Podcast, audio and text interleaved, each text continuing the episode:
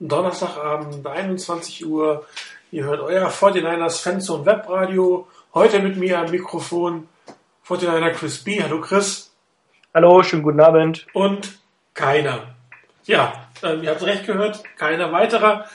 Äh, Rainer hat sich entschuldigt. Äh, der andere Chris ist äh, AO, wie man so schön sagt, away without leave.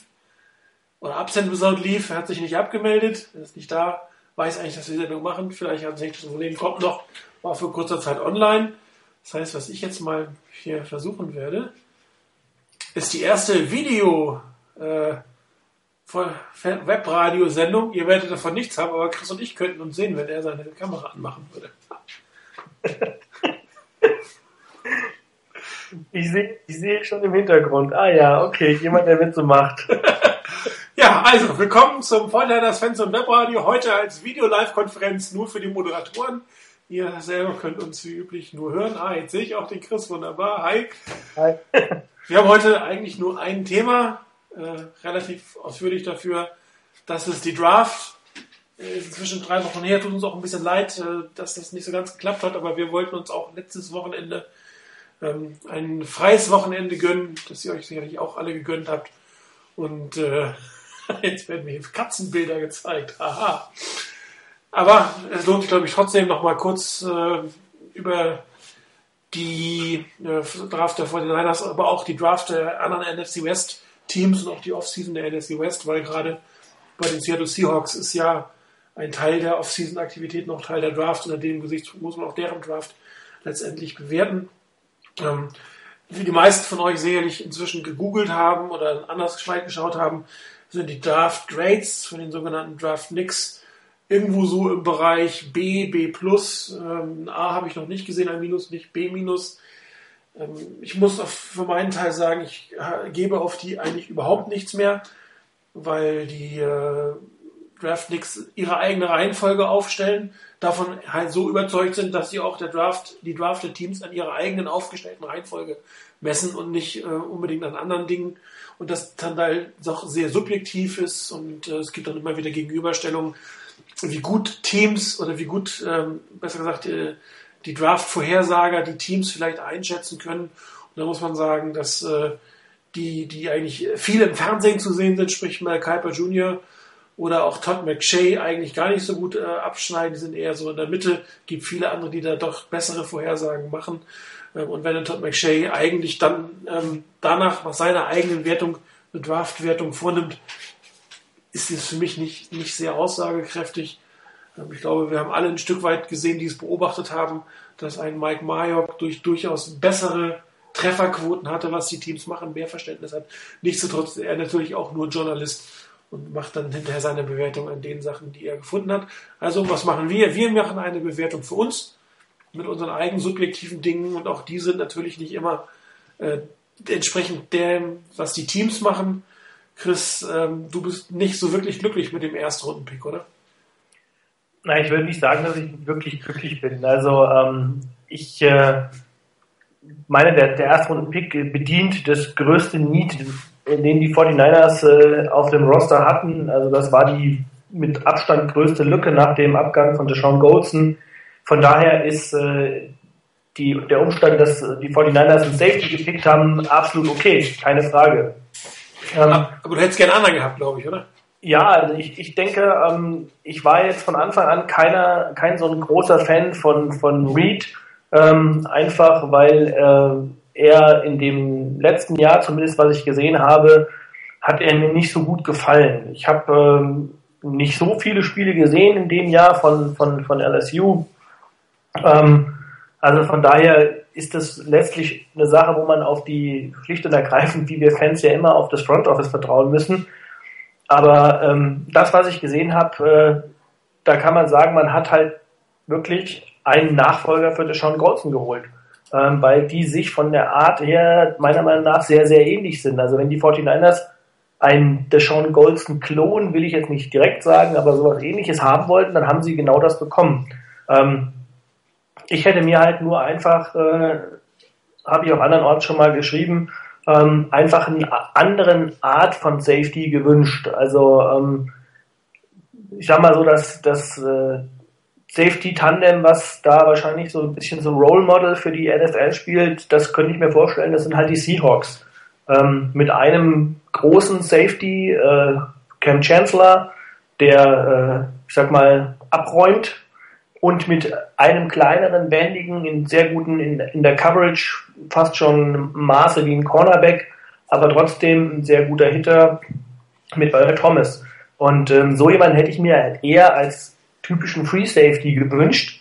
Und ähm, deshalb ist äh, Reed eigentlich eher einer, der meiner Meinung nach eher so den großen Safety verkörpert. Aber ich glaube, das ist halt echt so eine so eine Ansichtssache einfach, weil das Front Office steht auf solche Typen, glaube ich. Und von daher, ich hätte vielleicht eher Bear Carroll genommen oder auch Jonathan Cyprian, die mir, die man später vielleicht noch bekommen hätte und wo man nicht upgrade, hätte upgraden müssen, aber äh, vielleicht ist es auch alles Blödsinn und äh, Reed wird hier der absolute Durchstarter und dann äh, äh, bin ich froh, weil dann ist es gut für die 49ers. Wobei ja gerade der große Safety gefehlt hat. Ich meine, mit äh Wittner hat man ja schon den kleinen hittenden Safety, von dem man auch nicht weiß, wie lange bei den Fortinanders noch bleiben wird, aber das ist ein Problem, was man sich dann erst kümmern sollte.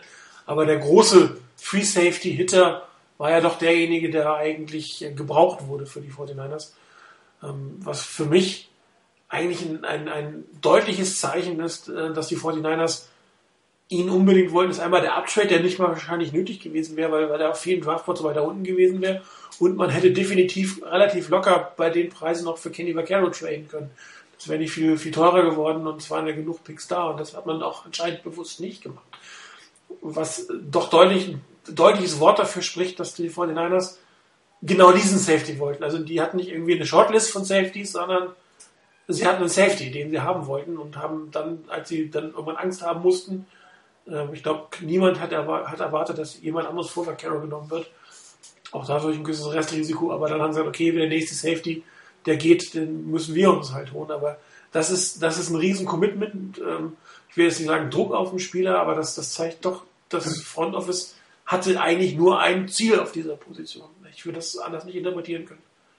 Absolut. Also ich stimme dir dazu und ich glaube ähm, sogar, dass, dass man den Trade so bewusst gemacht hat, weil man damit gerechnet hat, also das habe ich zumindest so ähm, auch vor der, vor der Draft auch und rund um die Draft mitbekommen, dass die Cincinnati Bengals an 21 ähm, dann auf jeden Fall ein Kandidat gewesen wären für, für, für den Safety. Wenn Vaccaro weg war, dann ähm, hieß es immer Reach zu den, zu den, äh, zu den Bengals, dass da absolut und ähm, deshalb habe ich äh, bin ich äh, absolut deiner Meinung, dass äh, die 49ers ihn haben wollten, genau ihn.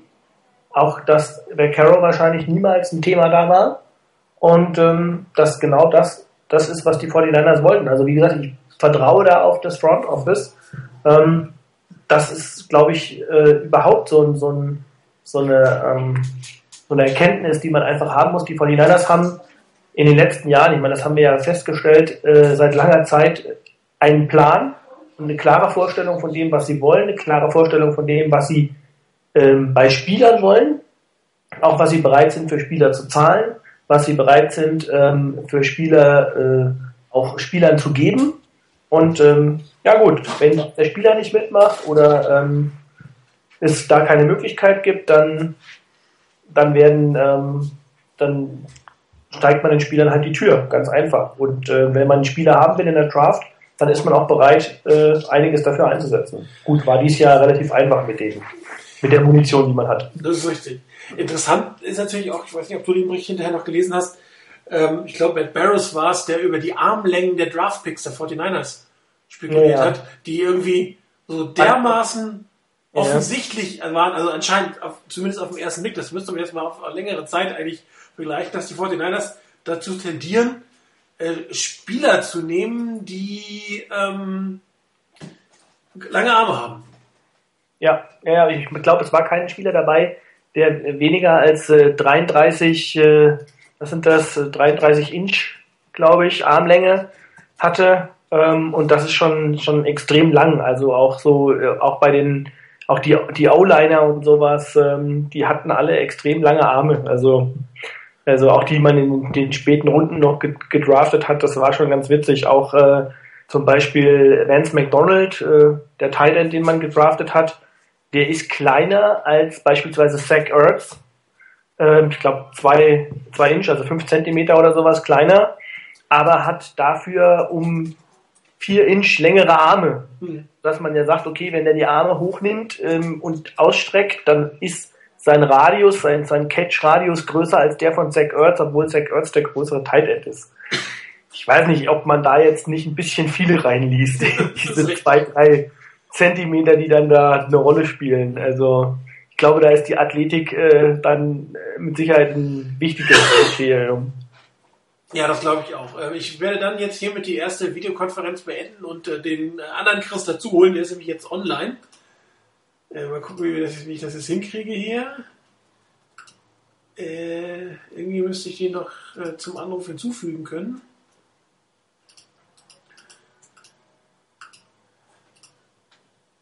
Ups. Moment.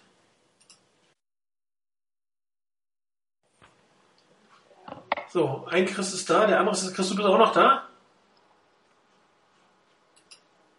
Hallo? Ja.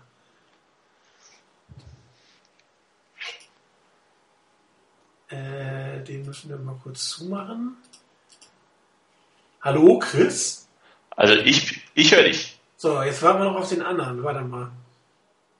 Moment, Moment.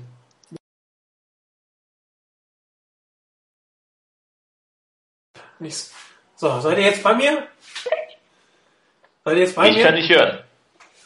Jo, ich bin auch nicht mehr Ja, wunderbar. Sorry für die kurze Unterbrechung. Ich hoffe, ihr hattet Spaß an der Videokonferenz, die ihr nicht sehen konntet, äh, nur hören. Und äh, jetzt machen wir halt in alter gewohnter Form weiter. Also, wir jetzt hier mit Dr. Chris. Ja, Chris, was war los? Bin ich denn zu viel getrunken oder wie? Nee, ich war am Hockey schauen. Tut mir leid. Hockey schauen, okay. Genau, da ist ja noch was. Man muss Prioritäten setzen im Leben, merke ich gerade. Ja, wir sind mitten in der Diskussion, Chris, um den äh, Erstrundenpick, um, um äh, Reed.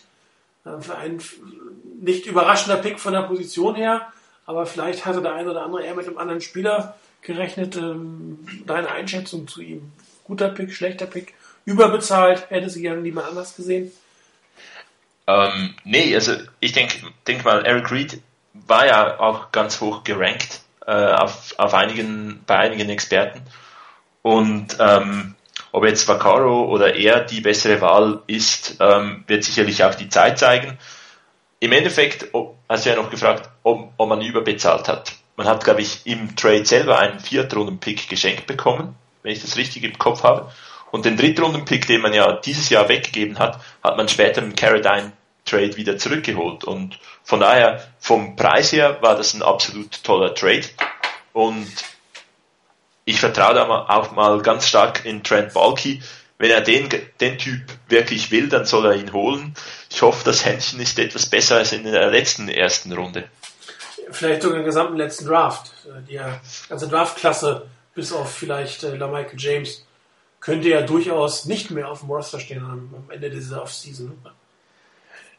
Das ist, das ist schon so. Ich, irgendjemand hat im, im, im Board mal äh, im Forum mal geschrieben, dass letzte Saison viel mehr so ein bisschen Prospect Guys weniger direkt auf Need gepickt wurde, diesmal viel eher äh, auf, auf die, die Problemzonen, sage ich jetzt mal, der Mannschaft angegangen wurden. Und äh, ja, da müssten eigentlich die Leute, die dieses Jahr geholt wurden, dann auch einschlagen. Bin ich mal gespannt. Ähm, ja, äh, was mich überrascht hat, war, dass tatsächlich so viele Spieler am Ende des Tages geholt wurden. Ähm, die Frage ist jetzt, das werden wir natürlich nie beantworten können. Gab es niemanden, der die Picks haben wollte? Ich meine, die, die von den Niners hatten sehr viel Kleingeld, relativ unattraktive Picks. In der siebten Runde, da kriegst du natürlich so viel dann doch nicht für. Ähm, aber ähm, es ging immer irgendwie merkwürdig nach oben, meiner Meinung nach. Also Trades, von denen man jetzt nicht sagen müsste, okay, die hätte ich machen müssen, aber auch das weiß man natürlich im Vorfeld nicht so genau. Und ist dann doch mit relativ vielen Spielern eigentlich rausgekommen. Zusammen mit der Draftklasse vom letzten Jahr äh, die fast nicht gebraucht wurde, sind das 17 äh, Spieler, glaube ich, in Summe über die beiden Draftklassen. Plus der eine oder andere undrafted, der ja noch äh, durchaus im Rennen ist. Ähm, da werden sich beide Draftklassen ganz schön anstrengen müssen. Und ich persönlich glaube, dass das die Draftklasse von, von diesem Jahr vielleicht sogar die Oberhand haben könnte. Aber Also ich hätte ehrlich gesagt mehr, mehr Trades erwartet, äh, nach Abtrades vielleicht nochmal nochmal die zweite, sogar die erste Runde rein. Ähm, hat euch das auch überrascht oder habt ihr eigentlich doch damit gerechnet, dass es eher ruhig wird bei den 49ers? Ich sag jetzt mal Chris. also ähm. ich ähm, fand jetzt nicht mal, dass es ruhig war, was die 49ers gemacht haben. Ähm, ich hätte mir vielleicht noch gedacht, wenn, also wenn man wirklich etwas hätte machen wollen, dann hätte man wirklich noch weiter in die erste Runde oder dann weiter in der zweiten Runde nach vorne traden müssen. Also ich sag mal, um wirklich zu sagen, man, man will Spieler holen, die Impact haben. Das Problem, was ich in, dieser, in diesem Jahr schlicht und ergreifend bei der Draft-Klasse an sich gesehen habe, das hatte ich auch vorher schon mehrfach ja schon mal auch gesagt, ähm, es gab in diesem Jahr, glaube ich, nicht so dieses klare, eindeutige Ranking, insbesondere ganz oben. Also ähm, wenn man sich auch mal so die, die Boards von, von irgendwelchen Draft-Experten angeguckt hat, das war teilweise extrem unterschiedlich, wo die Leute gerankt waren. Da gab es also Spieler, die dann äh, zum Beispiel Eric Reed, der dann teilweise Ende der ersten Runde ähm, gerankt wurde und dann aber auch Leute gab, die ihn 30, äh, 35 Plätze weiter hinten gerankt hatten. Also sehr, sehr, sehr, sehr volatil fand ich die ganze Geschichte dieses Jahr. Und insofern ähm, ist, glaube ich, schon, äh, ist dieses Jahr war es schon einfach so, dass noch mehr äh, die Teams eigentlich äh, ganz klar einen Plan brauchten und wissen mussten, welchen Spieler will ich haben. Und dann hat man halt, ähm, wenn man gemeint hat, das ist der Spieler wert, dann ist man dahin getradet. Deshalb auch manchmal die vielleicht etwas uns eigentümlich erscheinenden äh, Uptrades, die die 49ers dann gemacht haben, äh, fünf Plätze weiter nach oben oder so. Ich kann mir gut vorstellen, man hat dem Spieler einen Wert gegeben, hat gesagt, okay, wenn er dann da ist äh, und er ist bei uns weit oben auf dem Board, dann gehen wir halt fünf Plätze nach oben äh, und vielleicht gibt es dann noch der ein oder andere Information, die die Teams hatten im Hintergrund, dass äh, ein anderes Team, was davor ist, Interesse haben könnte. Ich meine, irgendwo mal zum Beispiel gehört zu haben, dass der Vance McDonald Uptrade, ähm, dass das ähm, eventuell auch eine Kiste gewesen sein könnte, ähm, um vor die Seahawks zu kommen oder um die Seahawks auszustechen bei diesem, bei dieser, bei diesem Trade. Also da wird wahrscheinlich auch noch viel Information im Hintergrund sein und deshalb fand ich das eigentlich nicht schlecht, was die 49ers gemacht haben, weil ähm, ich auch nicht hätte sagen können, es gibt so den klaren Spieler, äh, den man, für den man jetzt noch hätte unbedingt uptraden müssen. Ja, gerade das mit Caroline hat man sogar noch einen Downtrade gemacht, um den eigentlich zu bekommen. Der scheint auch ein klares Ziel gewesen zu sein. Ähm, oder wie gesagt, man hat, hat den nicht bekommen, den man eigentlich haben wollte an der Position. Das wäre ja auch immer noch eine Option, ähm, die du, die, die man im Hintergrund haben muss. Äh, dass du einen Downtrade dann machst, weil du dann den nächsten Spieler von der Liste nimmst und sagst, okay, der, der ist mir an dieser Stelle nicht wert. Das sind halt so Sachen, die du leider nie erfahren wirst. Das sind die interessanten Dinge, aber die kommen leider nie raus. Ne? Ich, ich persönlich würde die Draft von einer so oder so äh, von den Runden her etwa zweiteilen. So erste drei Runden sind ganz wichtig und dann vielleicht ähm, die späteren Runden sind eine andere Gruppe. In, in den ersten drei Runden war klar, dass man kaum mit allen Picks rauskommen äh, würde und dass man irgendwie einen Pick dann auch noch in die äh, für einen Uptrade nehmen wird, dass man dann noch mit dem äh, Caradine Pick eigentlich das den Downtrade gemacht hat und den Drittrunden-Pick, den man zuvor weggegeben hat, auch noch wieder, wieder zurückholt, ist eigentlich dann eine ja, ganz tolle Sache, dass, dass man da in der Zukunft weiterhin eigentlich gleich viel Munition hat.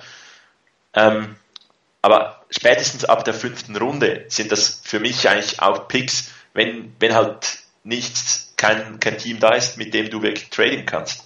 Oder die, sich die Situation nicht ganz so ergibt, wie du, wie du das hast, dann kannst du einfach mal ins Roster der 49ers einen, einen Pick für die Tiefe holen, ein bisschen Competition reinholen, ähnlich wie dann halt später mit den undrafted Rookies. Also naja, äh, in den ersten drei, vier Runden hat man eigentlich diese, diese Bewegungen auch immer wieder gemacht und ähm, dann in den, in den Runden dahinter gab es einfach viel, äh, hat man die Tiefe im, im Kader, die, die Competition äh, ein bisschen erhöht und daher bin ich eigentlich nicht wahnsinnig überrascht, dass so viele Spieler gekommen sind.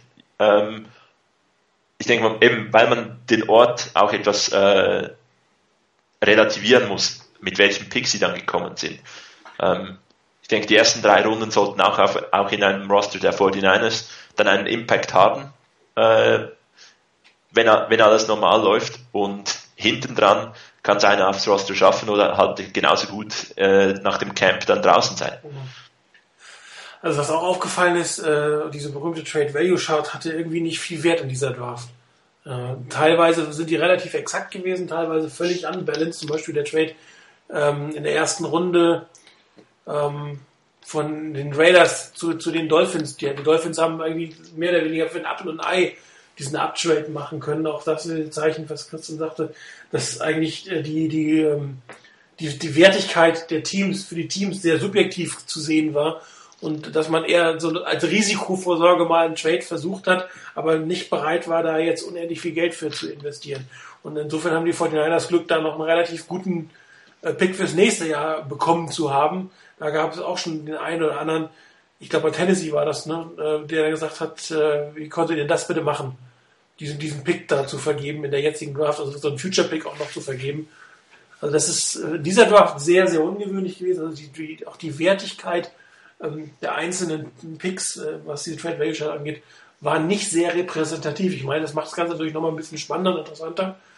Ähm, aber man hat auch, glaube ich, gesehen, dass das, ähm, obwohl es sehr viele Trades gab, es gab, es war jetzt aber nicht der wahnsinnige Trade-Markt da. Es war, glaube ich, eher mal so, ja, den nehme ich, der Preis ist gut, also mache ich es mal.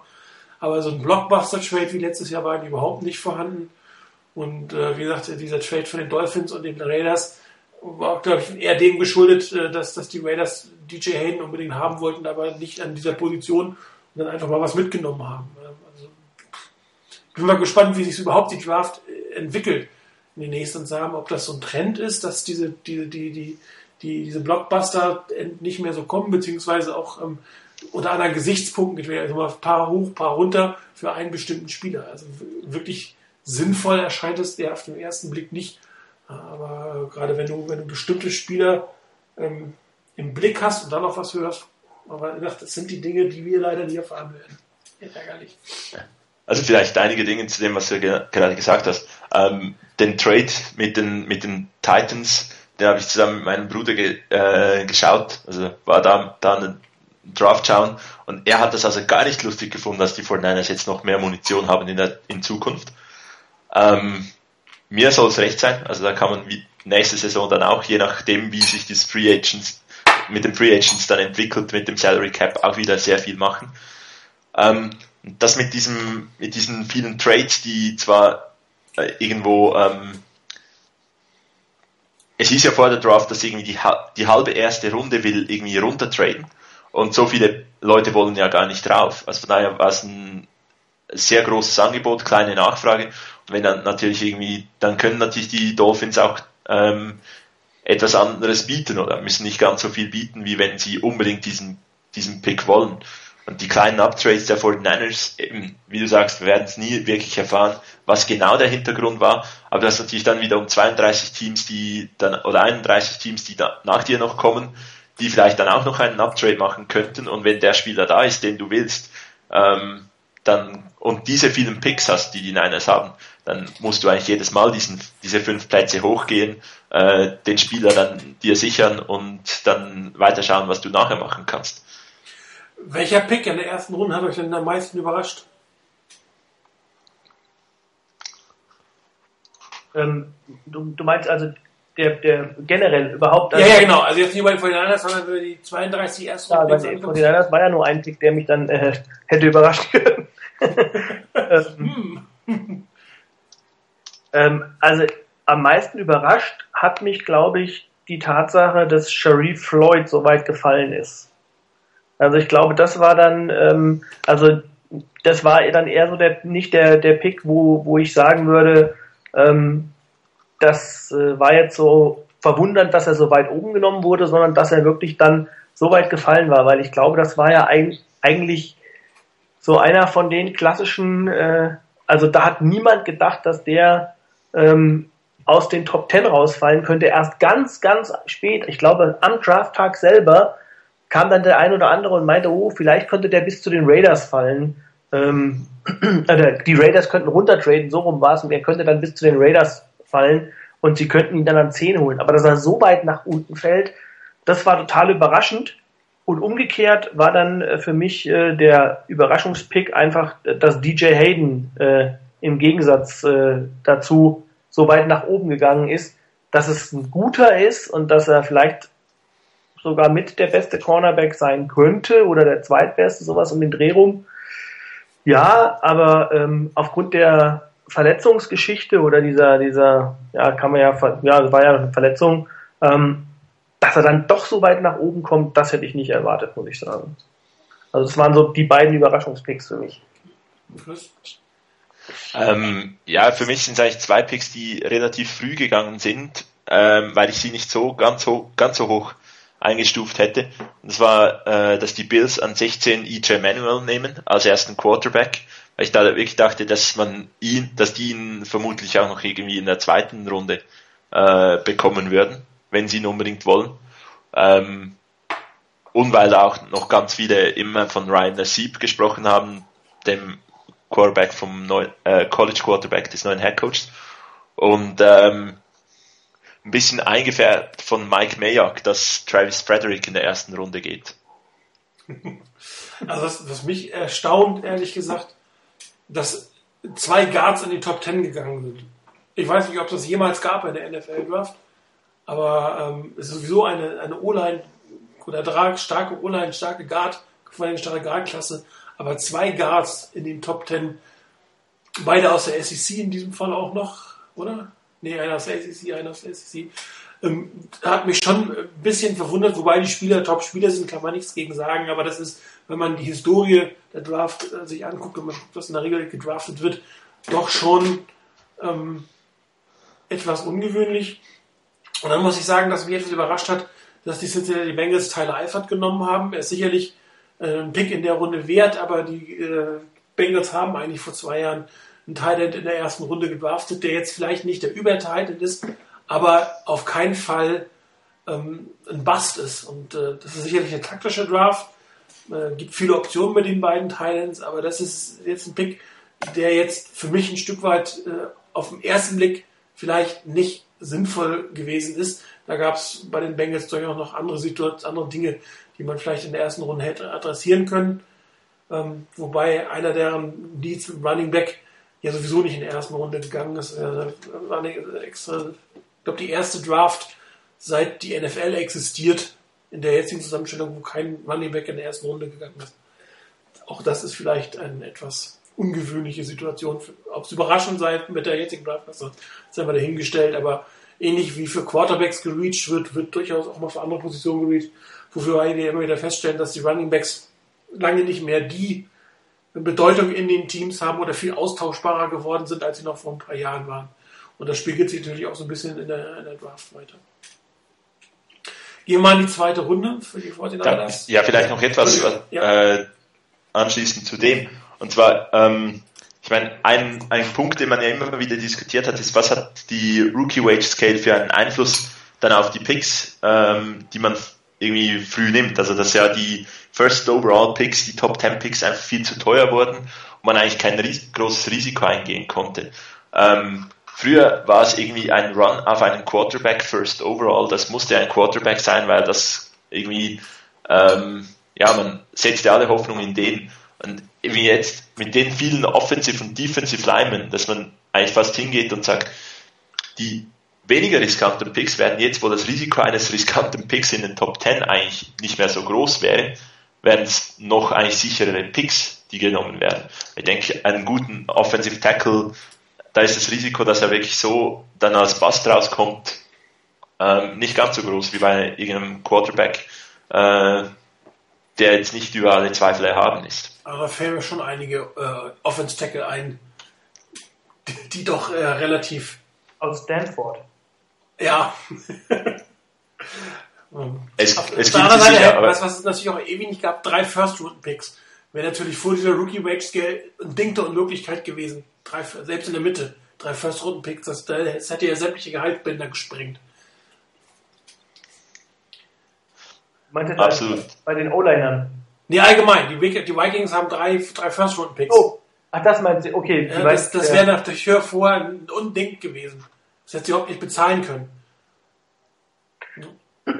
Ja, ich, ich glaube, das hat schon auch einen großen Einfluss, also ähm, die Rookie Wage Scale, weil auch, auch da zum Beispiel, weil du eben die beiden Guards angesprochen hast, ähm, die dann in den Top Ten gehen, ähm, wenn man jetzt überlegt, man, man hätte dort äh, für einen Guard dann, weiß ich nicht, der an Nummer 7 oder wo auch immer geht, an 5, 7, irgendwas, ähm, was man dort hätte hinblättern müssen. Alleine der Unterschied zwischen, ähm, zwischen, sage ich mal, einem Pick wie Mike Iopati, der ein Top Guard ist in der Liga, den man an 17, glaube ich, damals oder 18 irgendwas geholt hat.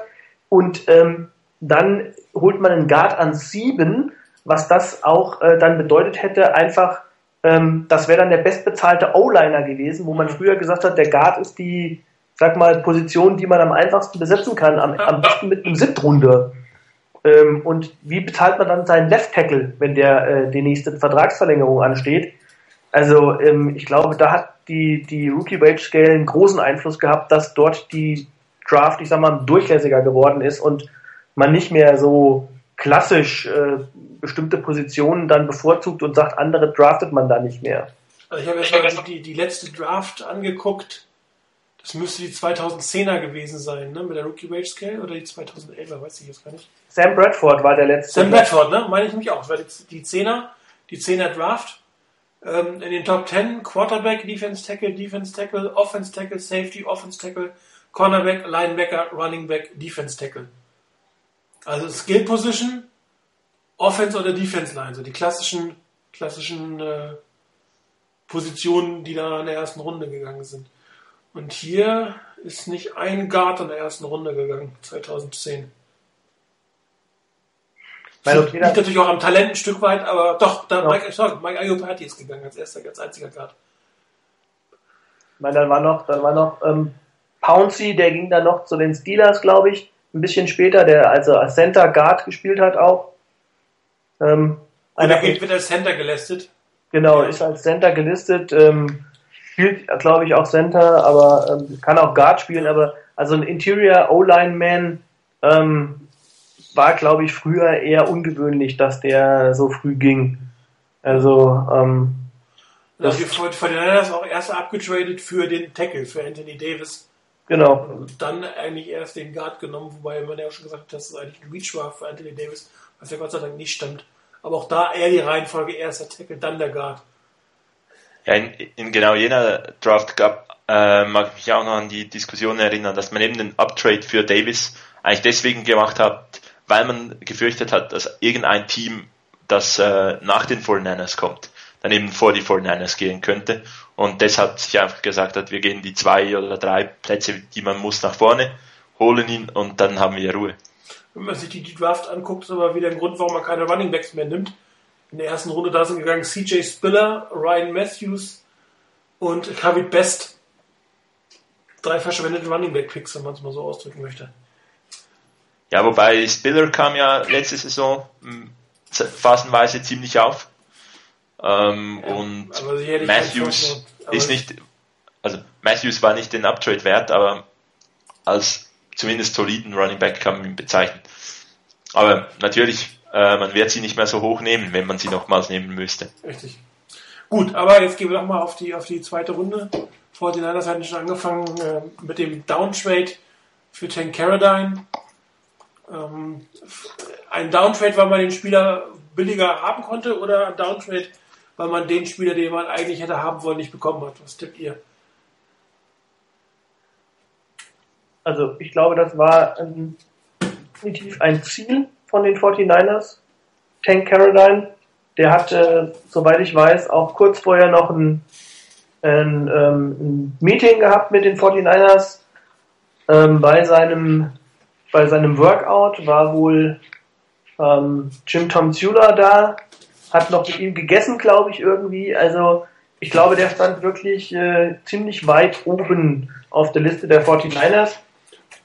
Und ähm, ich denke auch da, dass man einfach gesagt hat, ähm, oder dass man sich da relativ sicher war, dass man zwischen 34 und 40 hat, äh, keine kein Team gibt, was äh, ihn holt. Und ähm, das vor allen Dingen, das kann ich mir auch vorstellen, die 49ers so ein bisschen ähm, unter dem Gesichtspunkt das vielleicht auch gemacht haben, dass äh, kein Team ähm, ihn holt, so weit oben mit der jetzigen Verletzung, ohne zu wissen, ob er denn in dem Jahr einen großen Impact haben kann, muss. Also den muss er bei den 49ers nicht haben. Ähm, man kann ihn in der Rotation einsetzen, aber ähm, es ist jetzt nicht so, dass ich hier für einen Spieler, ähm, wo ich dann vielleicht noch nach oben traden muss, ähm, davon ausgehe, dass äh, in einem anderen Team er, er eigentlich sofort hätte auf dem Feld stehen müssen, um auch gleich was zu leisten. Also ähm, da haben die 49ers, glaube ich, eine deutlich entspanntere Situation und wahrscheinlich hat man damit auch ein bisschen spekuliert, dass er dann an 40 noch da ist. Also ich kann mir gut vorstellen, dass man ihn deshalb ähm, dort geholt hat, weil man sicher war, dass man ihn dort bekommt. Aber er muss aufs Feld dieses, ich glaube, da sind wir uns einig. Ne? Er muss nicht ein Starter werden, Genau. Fulltime, aber aufs Feld muss er meiner Meinung nach, weil sonst haben die 49ers ein Problem. Also ich glaube nur, es wär, wäre jetzt ähm, bei einem anderen Team beispielsweise, ich meine, wir reden ja dann von, von, von Teams, die irgendwo in der Mitte der Draft ähm, dran sind. Also so Teams, wo man sagt, okay, die sind keine super schlechten Teams, aber vielleicht auf dem Sprung. Und jetzt hole ich in der zweiten Runde hier den meinen zweitbesten Spieler in der Draft und dann erwarte ich auch, dass der in Anführungsstrichen jeden Snap auf dem Feld steht. Und ähm, das muss er bei den 49ers nicht. Und ich glaube schon, dass da das ein oder andere Team dabei war, die wussten, okay, der hat vor, das ist, wann war das, glaube ich, ähm, fünf Monate ist das jetzt her, ähm, dass er sich das Kreuzband gerissen hat. Der ist zwar vielleicht fit am Anfang der Saison, aber wie fit er ist und wie viel Snaps er spielen kann und ähm, wie vor allen Dingen, wie seine Kondition, wie es um seine Kondition bestellt ist, ähm, seine Fitness einfach, das glaube ich, war bei vielen ein Fragezeichen. Die 49ers haben ihn ja, glaube ich, kurz vor der Draft noch eingeladen gehabt. Da war er äh, vor Ort, wenn ich richtig in Erinnerung habe. Und ähm, was ja eigentlich ungewöhnlich ist für das Team. Normalerweise treffen sie sich ja nicht mit den, mit den Targets, aber dies könnte ja fast ein umgedrehter Smokescreen gewesen sein, nach dem Motto, wir treffen uns mit denen, also wollen wir den nicht. Äh, das das äh, ist schon auffällig, weil eigentlich, also mein äh, Adam Smith, Kevin Kaepernick, das sind sogar Sachen abgesagt worden, damit da auf keinen Fall irgendjemand was riecht. Und hier was ging nochmal durch, durch kurz vor der Draft durch alle möglichen Medien, dass, dass man mit sich mit Hank Caroline getroffen hat. Wobei ich glaube, allein wegen der Verletzungssituation war das ein Muss, mit ihm nochmal zu reden. Sonst kannst du so einen Spieler eigentlich nicht nehmen an der Stelle, wenn du da nicht doch noch ein bisschen mehr Due Diligence begangen hast. Also ich glaube auch, dass da ähm, Jim Tom Sula ähm, auch nochmal, also ich glaube, der, das war ja das, was ich eben sagte, der hatte nochmal ein, ein Einzelmeeting und irgendwie noch war er nochmal mit ihm essen oder so, einfach nochmal zu gucken, ähm, was ist das für jemand. Ähm, ich glaube, so vom, vom, was das Sportliche angeht, da war man sich, glaube ich, relativ äh, klar. Also da wusste man, was man bekommt, sonst da ging es, glaube ich, eher noch um, um den, die Hintergrundinfos, die man eben nicht unbedingt auf dem, auf dem Video sehen kann. Was ist es für ein Mensch, was ist es für ein Typ, wie ist der drauf und ähm, dann natürlich seine Gesundheit. Ja, ich denke, ähm, es geht wirklich in diese Richtung, dass man ähm, gewusst hat, dass man ihn vermutlich auch mit einem nicht allzu weit, wenn man nicht allzu weit runter tradet, dass man ihn dann immer noch äh, bekommen kann. Ähm, dass jetzt ein Spiel, dass der Spieler, den man eigentlich wollte, irgendwie schon weg war, ähm, kann ich mir fast nicht vorstellen. Außer man hätte wirklich noch irgendwie einen, ähm, einen Spieler, der da in den 20er Picks der ersten Runde gegangen ist, eben erwartet, dass der in die zweite Runde rausfällt.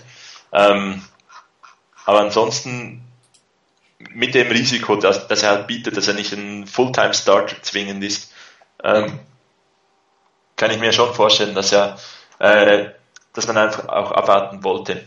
Äh, sie sagte, wenn dann ein Pick kommt, ein Trade, und wir vielleicht eben noch etwas in die Zukunft wieder äh, investieren können oder reinholen können, dass wir, dass man ihn dann später noch bekommt. Also sicherlich eine realistische Einschätzung. Wenn er dann tatsächlich äh, sein, seine Verletzung überwinden sollte, ist das ein, natürlich ein potenzieller Kandidat, Justin Smith vielleicht in zwei Jahren zu ersetzen. Das dürfte auch den Wert für das Team für ihn ausgemacht haben. Aber im Gegensatz zu anderen Picks in dieser Draft äh, wird er meiner Meinung nach aufs Feld müssen, um sonst haben die 49ers ein etwas größeres Problem, weil ihn kann man, glaube ich, schlecht das gerade ja über Individual Reserve setzen. Wenn man ihn jetzt nur äh, nicht äh, umziehen lässt am, am, Spieltag, dann hat er Probleme mit der Defense Line. Also ist natürlich ein gewisser Risikokubik mit sehr, sehr viel Upside. Ähm, auf der anderen Seite hat man ihn in einer verhältnismäßig günstigen Situation bekommen, dass wir noch ein paar, äh, den, den, Pick mit Tennessee machen können. Ähm, an sich ein, aus meiner Sicht ein, ein sehr guter Pick, der aber zumindest für das Jahr 2013 ähm, massiven negativen Impact haben kann, wenn es schief geht. Weil ähm, wenn sich nicht jemand anders dann plötzlich hervortut, kann es natürlich sein, dass wir mit dem gleichen Problem wie letztes Jahr kämpfen, gegen Ende der Saison, Verletzungen, Müdigkeit äh, bei den äh, Passrushern in der Line, keine Hilfe für die Outside-Linebacker und ähm, das Super Bowl-Fenster ist definitiv noch offen. Und äh, verschwenden können die 49ers natürlich auch nichts. Sie können Potenzial draften, ja, aber verschwenden können sie eigentlich keine Draftpicks, wie gesagt, immer vor dem Hintergrund, dass wir nicht wissen, was aus der letzten Draft wird. Das kann man, egal wie gut man ist, drei schlechte Drafts hintereinander kann sich eigentlich kein Team heutzutage mehr leisten. Das funktioniert immer nicht mehr. Ich denke, jeder, jeder Draft-Pick, den, den man nicht äh, optimal einsetzt oder der am Ende sich nicht richtig auszahlt, äh, schmerzt im Endeffekt auch.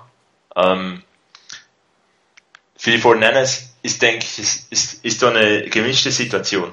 Einerseits wäre es unglaublich wichtig, dass die Spieler aufs Roster kommen und auch aufs Feld kommen und eingesetzt werden, dass da eine bessere Rotation ist. Andererseits müssen die Coaches das auch wirklich fördern. Also ich denke auch, dass der eine oder andere Spieler, bei den man schon auf dem Roster hat, jetzt in einer D-Line-Rotation äh, zum Beispiel ähm, eingesetzt werden könnte und dann ein Ausfall von Tank Carradine nicht ganz so schlimm wäre, weil man immer noch eine Rotation hätte, vielleicht nicht ganz die qualitativ hochstehende, aber die äh, Coaches müssen die Spieler auch aufs Feld, dann aufs Feld lassen, dass nicht dann irgendwie Woche 15, 16 ein Spieler aufs Feld muss, der überhaupt nicht eingespielt ist, in einem, eigentlich in keinem Rhythmus ist, plötzlich dann die Rolle des möglicherweise besten Defensive Linemen übernehmen muss. Also da ist ein bisschen das, das Zusammenspiel. Einerseits müssen die, so, also hoffe ich, dass die Spieler alle fit bleiben, ähm, dass sie auch die Leistungen dann in der NFL bringen können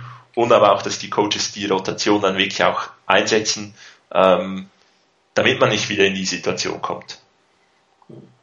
Also ich, ich glaube auch, ähm, dass das passieren wird. Also da, da mache ich mir im Moment keine Gedanken drum.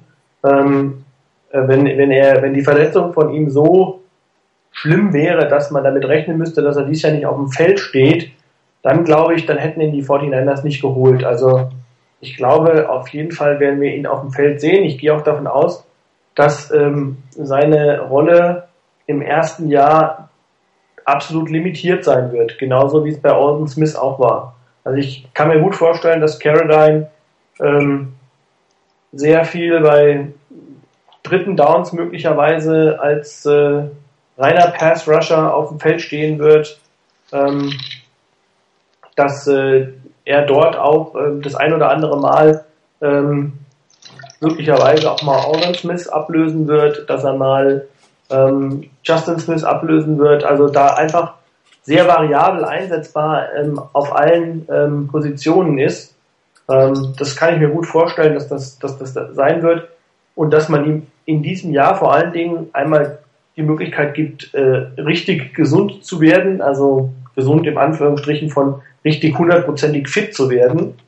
Und ähm, ich glaube, dass man, wenn man, wenn er langfristig Justin Smith ersetzen will, dann auch noch ein bisschen Masse aufbauen muss.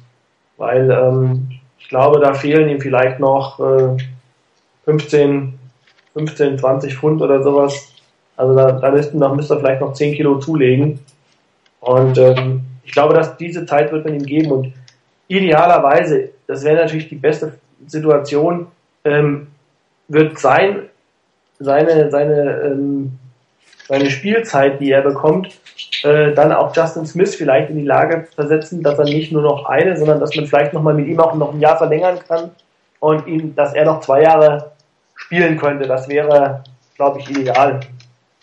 Also ähm, von daher ich glaube, dass wir ihn sehen werden und ähm, ich, ich hoffe, dass er äh, den Impact hat, den ich mir von ihm verspreche. Ja, äh, Chris, äh, wenn du deine Flasche öffnest, vielleicht einfach mal das Mikro leise machen. Mach ich. Wunderbar, das hört man nämlich gerade sehr laut. Ähm, ein Blick tiefer, ähm, Vance McDonald, ähm, auf den ersten Blick glaube ich ein Reach, weil noch andere Titans, äh, die eigentlich besser geratet sind, ähm, auf dem Roster waren, auf dem Roster waren, auf dem, auf dem Draftboard vorhanden waren. Ähm, für mich ein relativ großes Fragezeichen in diesem Pick. Sehr interessant natürlich von der Statur, von, von seinen athletischen Fähigkeiten, ähm, von der Position, die er bei Rice gespielt oder auf der Position, die er bei Rice gespielt hat, mehr, hauptsächlich im Slot. Sicherlich eine große Waffe. Die Frage ist, kann er ähm, die Flexibilität von einem Delaney Walker erreichen? Ähm, viel schlechter fangen kann er nicht, wollte ich gerade sagen. Das ist auch ein bisschen gemein, aber es sind wohl die gleichen oder ähnliche Probleme, was das, was das Ballcatching angeht. Da ist hoffentlich noch was zu machen. Aber ähm, das muss ich sagen, ist jetzt ein Pick, der mich doch etwas überrascht hat. Und wenn man sich die, die, die Tight Boards von den meisten anguckt, war er jetzt nicht unbedingt ein Zweitrunden-Pick und auch äh, eigentlich nicht vor Travis Kelce geratet in dem Moment. Daher muss ich sagen, das ist ein Pick, für, für dem für mich ein sehr großes Fragezeichen steht ob man hier tatsächlich äh, die richtige Wahl getroffen hat. Ähm, End ähm, ist für die 49ers von der Position her extrem wichtig. Und die Flexibilität ist extrem wichtig. Passen, blocken, Routen laufen, fangen. Ähm, und ähm, bei, außer bei Routen laufen scheint er doch noch einige ähm, Dinge lernen zu müssen, um auf NFL-Level zu kommen. Man mag jetzt von Drew Bollhardt halten, was er will, aber er hat doch einige Tendenzen aufgezeigt, Entschuldigung, aus dem Senior Bowl, die mir ein Stück weit Sorgen machen, die eigentlich in die Richtung gehen, dass, dass ähm, er unglaublich talentiert ist, aber ähm, vielleicht nicht ganz ähm, bewusst ist, was noch alles dazugehört, ein NFL-Profi zu sein, was man noch alles tun muss, welche Verantwortung man noch hat und nicht eigentlich nur als, als der große Ballfänger, dem die Bälle zugeworfen werden und der sie auch locker fängt, weil er größer ist als alle anderen ist, sondern dass man wirklich ähm, hier Arbeit reinstecken muss, in die Position äh, Arbeit reinstecken muss, dass er halt zwar als Thailand gelistet ist, aber sicherlich noch lange kein fertiger Thailand für die 49ers ist.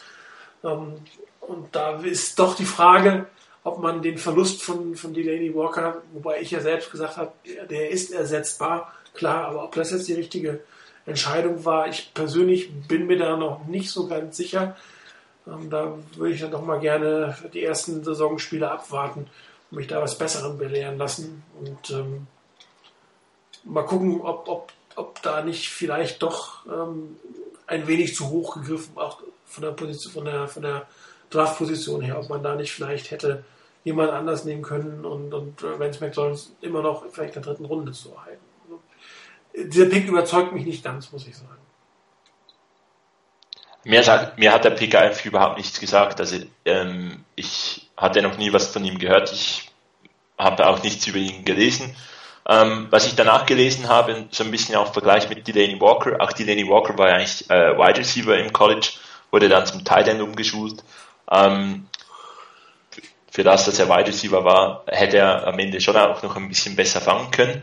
Ähm, aber ich denke, es ist halt auch so, Vance McDonald bringt Athletik bringt gewisse Fähigkeiten mit, die man jetzt mal ins Team holen wollte, ähm, auf die Teilposition. Er ist noch nicht der fertige Titan, von daher werden vermutlich diese zweite Titan-Rolle verschiedene Spieler ausfüllen müssen. Ähm, Garrett Selleck ähm, beispielsweise ist ja auch ein bisschen mehr der Blocking-Titan ähm, gewesen in der, in der letzten Saison.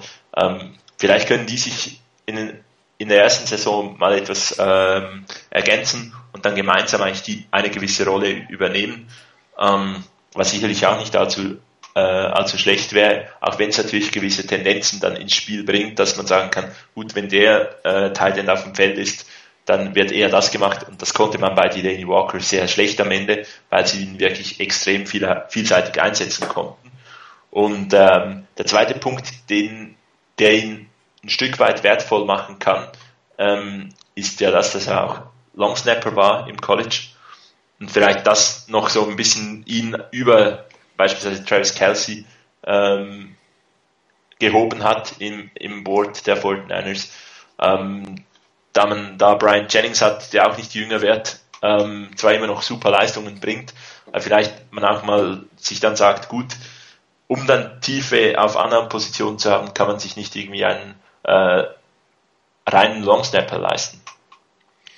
Wobei, ähm, ich weiß nicht, wie viele viel Snaps er in den letzten Jahren hatte und allein das spricht ja schon dafür. Ähm, Absolut. ein, ein, äh, ein mindestens ähnlich wertigen Ersatz muss man haben. Ja. Also bevor nicht einer da kommt und zeigt, dass er es etwa ähnlich gut kann und dann noch was anderes machen kann auf, dem Team, bleibt äh, Brian Jennings auch noch mit 50 auf dem, auf dem Roster. Das ist richtig. Aber wir haben festgestellt, er hat die längsten Arme der Top Titans. Wahrscheinlich war das äh, der Darfste der Grund, oder Chris? Also, ich ähm, bin ja jetzt auch nicht äh, hundertprozentig äh, überzeugt von dem Pick. Ich äh, hoffe, dass es nicht die Armlänge war, äh, die letztlich dazu geführt hat. Ähm, also ich habe äh, bis zu dem ich glaube, so rund um die Senior Bowl äh, auch nicht viel von Vance McDonald gehört. Und habe das erste Mal äh, bin ich aufmerksam geworden ähm, in der Senior Bowl Woche, als äh, Mike Mayock ähm, bei einem der Trainings äh, so ein bisschen ihn gefeatured hat, äh, weil er gesagt hat, es ist der Spieler gewesen, der ihm mit am meisten aufgefallen ist äh, und der da einfach, weil er auch von einer kleinen Schule kam, von einem, von einem, von einem kleinen College kam, ähm, dass das natürlich immer so die Jungs sind, die da so ein bisschen ähm, den Laden durcheinander bringen, die Etablierten so, so ein bisschen aufscheuchen. Und das war ähm, bei Jonathan Cyprian so auf der Safety-Position in der Senior Bowl-Woche und war hier in der, in der Offense war das Vance McDonald. Und insbesondere, das war, äh, hat damals Mike Mayock auch schon gesagt, er war witzigerweise in äh, ein, also war extrem athletisch und das ist, glaube ich, auch das Markenzeichen von ihm, weil, also wenn man sich mal anguckt, ich meine, der wiegt fast 270 Pfund ähm, und äh, läuft eine 4,6. Äh, das ist schon, also das ist schon echt der Hammer. Das, äh, also sagen wir so, das Gewicht-Geschwindigkeitsverhältnis ist da schon enorm gut. Ähm, äh, und das Interessante dabei war, dass er, äh, dass äh, Mayock gesagt hat, dass er quasi bei jedem Snap, den er, den er spielt, sich verbessert.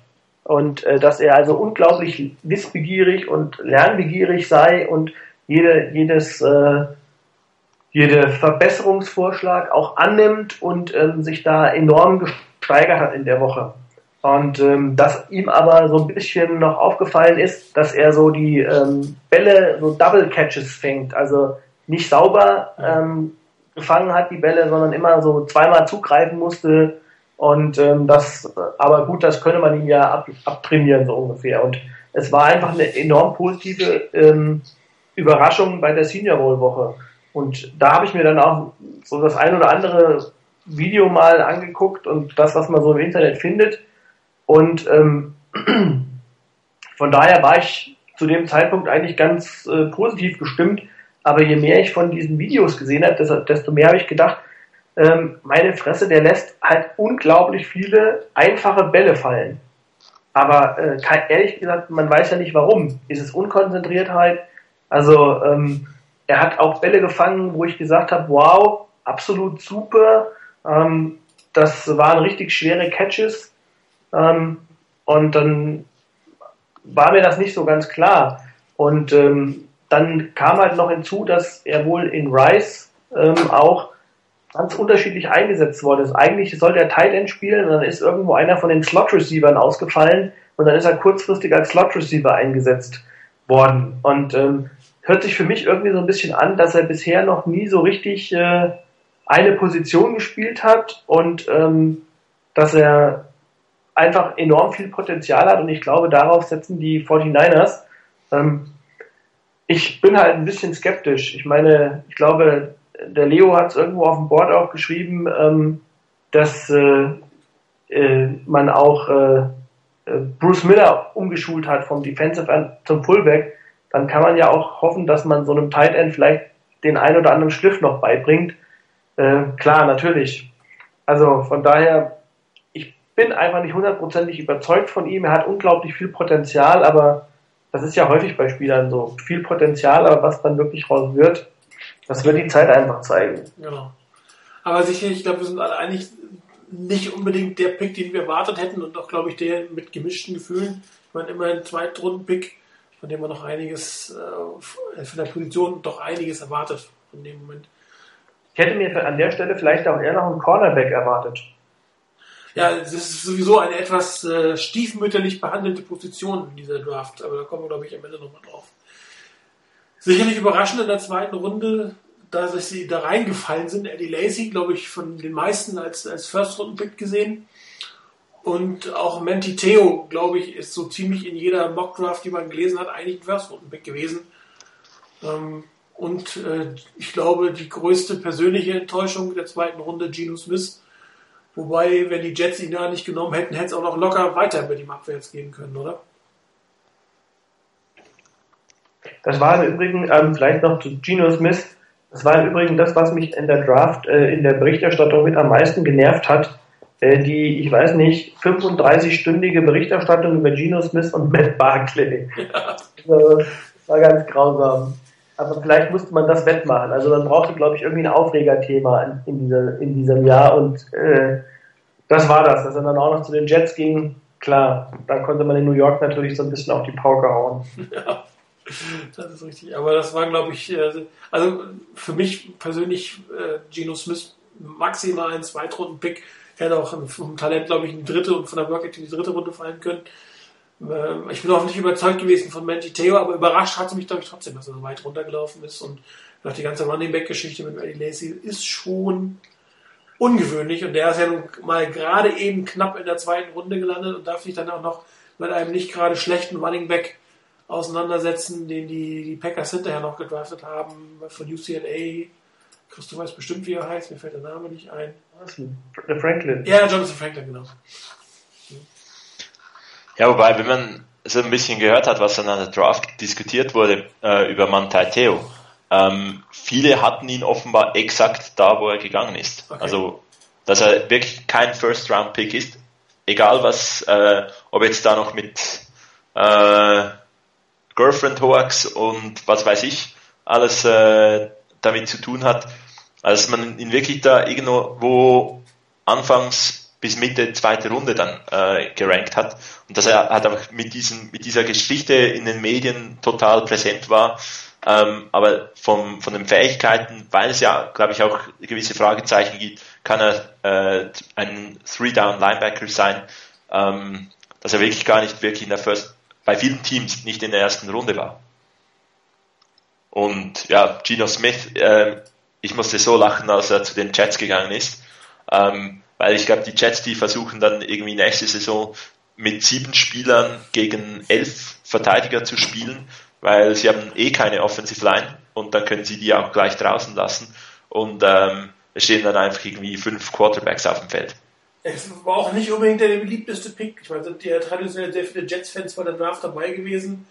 Und ich erinnere mich das Bild von einem, der völlig sprachlos immer wieder ins Bild geholt wurde, ob dieses Draft-Picks, der da kam. Also die Jets, das ist wirklich eine, eine Franchise wie, wie die 49ers vor zehn Jahren, muss man wirklich sagen. Da geht im Moment nicht wirklich was Sinnvolles zusammen. Ich meine, haben die nicht weg, ich, ich weiß nicht mehr genau, haben die mit Mark Sanchez jetzt diese Saison, diese Offseason verlängert oder irgendwie letzte, letzte. Saison mal noch verlängert.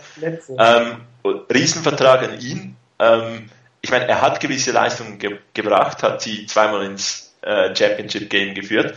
Ähm, und wenn du dann jede Chance irgendwie ähm, auslässt, um auch nur etwas Hilfe in das, in das Team für ihn zu kriegen, wie eben mal eine geschickte Offensive Line, wie mal äh, Skillplayer rund um ihn herum, die, die ihm helfen können, ähm, dann wird aus ihm garantiert auch nichts. Ob er jetzt wirklich ein Top-Quarterback sei, das möchte ich jetzt so nicht sagen, aber ähm, wir haben auch mal einen Quarterback gehabt, der nicht wirklich gut ausgesehen hat und mit dem richtigen System, mit den richtigen Leuten um ihn herum äh, durchaus äh, brauchbar geworden ist. Wobei in, in, nach seiner ersten Saison hieß er dann mit Spitznamen Mark Sanchez.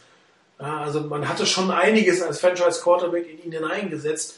Und er ist aber auch, glaube ich, einfach schlechter geworden oder hat sich nicht weiterentwickelt. Anscheinend bekommt ihn das Leben in New York auch nicht sonderlich gut, muss man mal wieder feststellen. Und äh, zeigt wieder, dass Quarterbacks von UCLA, äh, von USC nicht unbedingt das Versprechen äh, oder halten, was sie versprechen. Also das ist, ähm, man sieht man auch an McBuckley. Ich glaube, auch einer seiner tiefen Fälle liegt ein Stück weit an der Historie der letzten USC Quarterbacks.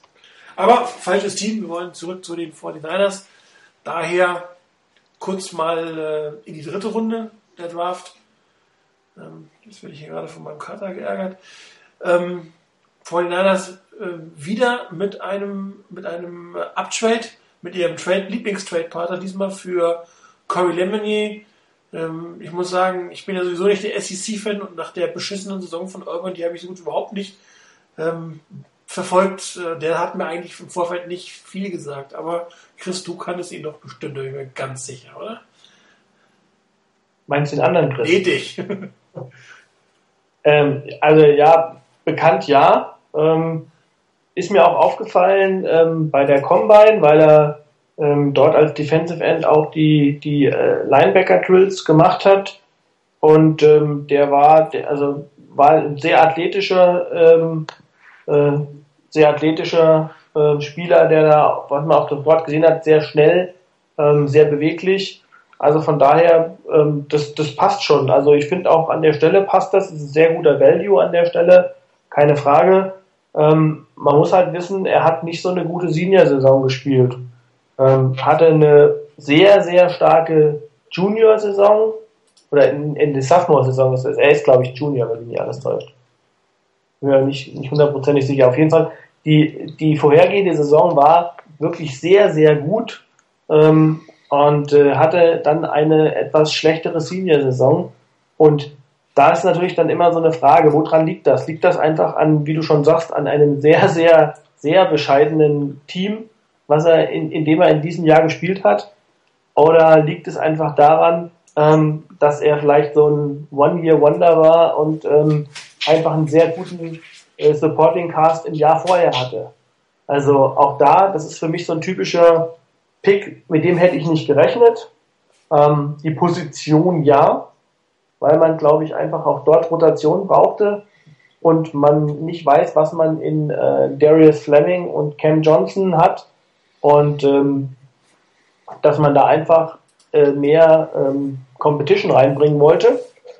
Aber ähm, ich hätte jetzt mit ihm als Spieler nicht unbedingt gerechnet. Ich kann auch da nur sagen, ich hoffe auf das äh, Front Office und ich äh, glaube, das kann ein super Pick werden, kann aber auch total in die Hose gehen. Also das war für mich so ein bisschen der Pick, wo ich am, am meisten ähm, Boom or Bust sagen mhm. würde.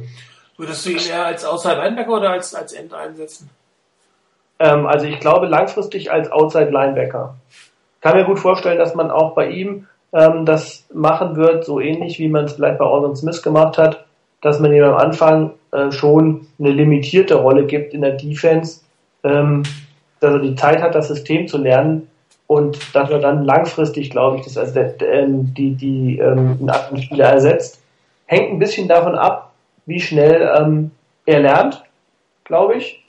Und ähm, ich kann mir auch gut vorstellen, es ist so ein bisschen abhängig davon, ähm, ob man ihm zutraut, beispielsweise im ersten Jahr schon äh, Paris Harrison zu ersetzen. Also der, glaube ich, wird es das ist für mich kein gesetzter Spieler in diesem Jahr. Ähm, Vor allem, weil er zweieinhalb Millionen, glaube ich, kostet, ne? So ist es, genau. Also er ist ein Backup, er kostet zweieinhalb Millionen und ähm, das ist überhaupt, finde ich, so die Stärke jetzt ähm, des Rosters, auch nach der Draft. Man hat halt an, auf vielen Positionen echt Competition und die etablierten Spieler haben keine ähm, Garantie, dass sie auch wirklich dabei sind. Also die müssen sich entweder richtig reinhängen und klar durch Leistung überzeugen, auch ihre höher dotierten Verträge durch Leistung ähm, begründen. Ähm, und wenn sie das nicht können, dann kann ich mir gut vorstellen, wird für den einen oder anderen auch äh, die 49ers-Geschichte vorbei sein. Wobei natürlich Paris Helsen im Gegensatz zu Slavny sowohl gegen den Lanov als auch gegen Pass hervorragend spielt. Das darf man nicht vergessen. Man sucht ja nicht nur einen Pass-Flushing-Backup, sondern man braucht natürlich auch einen Outside-Linebacker, der äh, mal für längere Zeit alle drei Downs auf dem Feld stehen kann. Klar. Den muss man natürlich jetzt erstmal finden, falls es überhaupt schon einen gibt, weil, weil diesen Wert hat natürlich Paris Hilton, dass, es, dass er quasi in Starterqualität ähm, sowohl auf der rechten als auch auf der linken Seite den, den Backup äh, für die beiden Outside Linebacker als Three-Down-Linebacker darstellen kann. Also ja, ich, also für mich ist es ja auch so von der Position her ein Pick, der absolut äh, okay geht. Also Defensive End, Outside Linebacker, weil wir wirklich auch in der Saison gesehen haben, haben, dass wenn da die Rotation fehlt, einfach nicht mehr ganz so viel kommt. Und wenn, wenn dann halt ähm, ein bisschen von, von der Last oder ein bisschen der Last von äh, Alden Smith und Ahmad Brooks wegfällt, dann äh, ist, es durch, ist das sicherlich eine ganz positive Sache für die Defense. Ähm, es kommt Paris Harrison zurück, der eigentlich prädestiniert ist als erster Backup.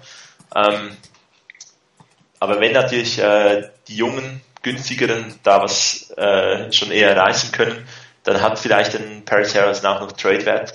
Vielleicht wird es weiter südlich in Kalifornien. Ähm, bei den Chargers hat sich ja Melvin Ingram deren äh, Outside Linebacker Star hat sich verletzt und Kreuzbandriss zugezogen. Und äh, ja, vielleicht kann es je nach Verletzungssituation oder je nach Spielersituation durchaus noch ein bisschen Trade-Wert für Harrelson geben. Und da müssen vielleicht wieder andere äh, so einen Schritt nach vorne machen, aus dem Schatten heraus und die, die Verantwortung übernehmen. Also das mit dem Trade ist natürlich eine sehr interessante Variante, habe ich gedacht. Ähm, Wobei, wie gesagt, die Fortinanders sind auf dem Super Bowl Run, die werden sicherlich in erster Linie gucken, ob, ob sie ähm, nicht wieder in die gleiche Situation gegen Ende der Saison hereinkommen. Und einer der Gründe, warum auch Eldon Smith, glaube ich, am Ende nicht nur wegen seiner Verletzung nicht mehr ganz so ähm, effektiv war, war, dass das eigentlich ein, ein, ein Fulltime-Backup für ihn gefehlt hat. Also ähm, ich sehe es ein Stück weit ähnlich, dass das Chris Harrison sicherlich nicht äh, eine hundertprozentige Chance aufs Roster hat, aber ich sehe doch seine Chancen relativ gut, weil, weil es gibt auch nicht allzu viele Three-Down-Linebacker, die Passers-Qualitäten haben. Das muss man ja mal sagen. Das, das darf man nicht vergessen. Natürlich muss die Qualität, also die Backups, die dann da sind, die müssen die Qualität haben, um wirklich auch aufs Feld zu kommen, weil sonst sind wir wirklich in dieser Situation, als man irgendwie, ähm, ich glaube, Tavares Gooden war auch mal als Outside Linebacker gelistet oder irgendwas, mhm. äh, oder Clark Hagans. Was Clark Hagans? Den man noch geholt hat. Und der war irgendwie ein paar Snaps mal auf dem Feld in der ganzen Saison. Und äh, ja, es muss dann die Qualität und da sein, die die Coaches dann überzeugt, wirklich auch die Rotation zu äh, anzuwenden, um nicht daneben äh, am Ende mit einer kleinen Verletzung eigentlich den Pass Rush total ausgeschaltet zu haben. Ja, noch überraschend in Runde 3 für mich wiederum ähm, Keenan Allen. Also er ist ja fast von allen als First Runder gesehen worden, war natürlich nicht, nicht ganz so schnell, wie er sich selber hätte gewünscht hat äh, bei den 40 Jahren, aber dass er Mitte der dritten Runde geht, halte ich doch für extrem überraschend. Und für noch überraschender, dass er hinter einem Spieler wie Tyron Matthew geht, den, über den wir noch ähm, speziell noch gesprochen hatten in der Pre-Draft-Sendung. Ähm, die Arizona Cardinals scheinen sehr, sehr glücklich mit ihm zu sein, aber es gab äh, kurze Zeit später ein Interview mit ihm nach der Draft, und da habe ich das Gefühl, der war schon wieder bekifft. Ähm, also das ist für mich ein komplett überraschender Pick. Ich meine, wenn er bei den Cardinals äh, bastet oder das Team zerlegt, hat natürlich keiner ein größeres Problem damit. Aber das sind für mich so beiden Überraschungspicks in, in dieser Runde gewesen. Den einen so hoch, den anderen so niedrig. Was glaubt ihr, Keen Allen, warum er so weit gefallen ist? Also mich persönlich hat es wirklich überrascht, weil er eigentlich, was Routenlaufen ist, einer der besten Receiver ist, der in letzter Zeit im College gespielt hat. Also ich kann es mir nicht erklären ich kann es nur darauf zurückführen, dass, äh, dass die äh, nicht sicher waren, wie was seine Knieverletzung angeht und ähm, es war ja jetzt im ersten Anschein zumindestens, äh, so hatte ich das damals mitbekommen, äh, keine mega schlimme Verletzung, die er hatte. Also es war kein Kreuzbandriss oder sonst irgendwas. Ähm, und dafür hat er schon extrem lange ausgesetzt. Und ähm, also ich weiß nicht, ob es vielleicht das ein oder andere Team dann gab, was daran dabei Bedenken hatte, weil äh, der Heilungsprozess sehr, sehr lang gedauert hat. Äh, er erst sehr spät wieder mit, mit dem Training anfangen konnte. und dann auch keine wirklich gute Zeit gelaufen hat. Also, dass er nicht der schnellste ist, das war den meisten klar, aber dass er dann wirklich so langsam läuft, ähm, ich weiß nicht. Ich glaube, das hat das vielleicht das ein oder andere Team abgeschreckt. Nichtsdestotrotz glaube ich, ähm, ich äh, hätte nichts dagegen gehabt, wenn die 49ers ihn äh, geholt hätten. Ähm, und äh, also ich glaube, in der dritten Runde ist das ein absolut guter Pick. Also da hat man durchaus ein Schnäppchen gemacht, glaube ich. Ähm, das glaube ich auch, ehrlich gesagt. Also wenn man jetzt davon ausgeht, okay, man kann sagen, die 49ers hätten, was hätten sie mit ihm anfangen sollen? Sie haben ähm, Michael Crabtree und sie haben Anquan Bolden und Keenan Allen ähm, ist so wahrscheinlich der dritte Spieler in dieser äh, in dieser Art und Weise. So, so Spieler brauchen die 49ers nicht. Äh, klar, hätte man sagen können. Aber ich glaube, äh, was die Zukunft angeht, äh, kann das halt echt ähm, möglicherweise genau einer sein, der diese beiden Spieler ersetzen könnte bei den 49ers. Weil Bolden wird nicht mehr fünf Jahre spielen und was mit Crabtree und seinem Vertrag wird, wird man auch sehen müssen. Wäre als Future Pick sicherlich nicht falsch gewesen, auch für die 49ers. Es gab ja auch noch die Geschichte mit dem äh, nicht bestanden oder irgendwie auffälligen Do äh, Doping-Test oder irgendwas. Ähm, da hat, glaube ich, dann sein Halbbruder Zach Maynard bei einem Interview gesagt, ja, das sei ein großes Missverständnis gewesen. Ähm, naja, ich glaube, Alfonso Denard war es letzte Saison, der mal noch kurz vor der Draft auf die glorreiche Idee kam, betrunken Auto, Auto zu fahren und, glaube ich, aus einem Zweitrunden-Pick dann irgendwie siebte Runde, siebte Runde wurde. Ähm, so Kleinigkeiten haben halt in der Draft enormen, äh, enorme Auswirkungen und dann fällst du halt mal aus der ersten Runde in die dritte Runde, wenn irgendwas auffällig ist. Und eben auch auffällig vielleicht lange, eine ganz lange Erholungszeit oder Verletzungszeit. Ähm, Aber dass man den Vergleich dann dazu wirklich, wie Martin schon richtig sagt, ich sage jetzt mal wirklich ganz böse, so eine Hohlfrucht wie ähm, Tyron Matthew äh, da, glaube ich, noch vor ihm holt. Also ich habe auch das Interview gesehen, das Fernsehinterview, was dann auf den Sendern lief.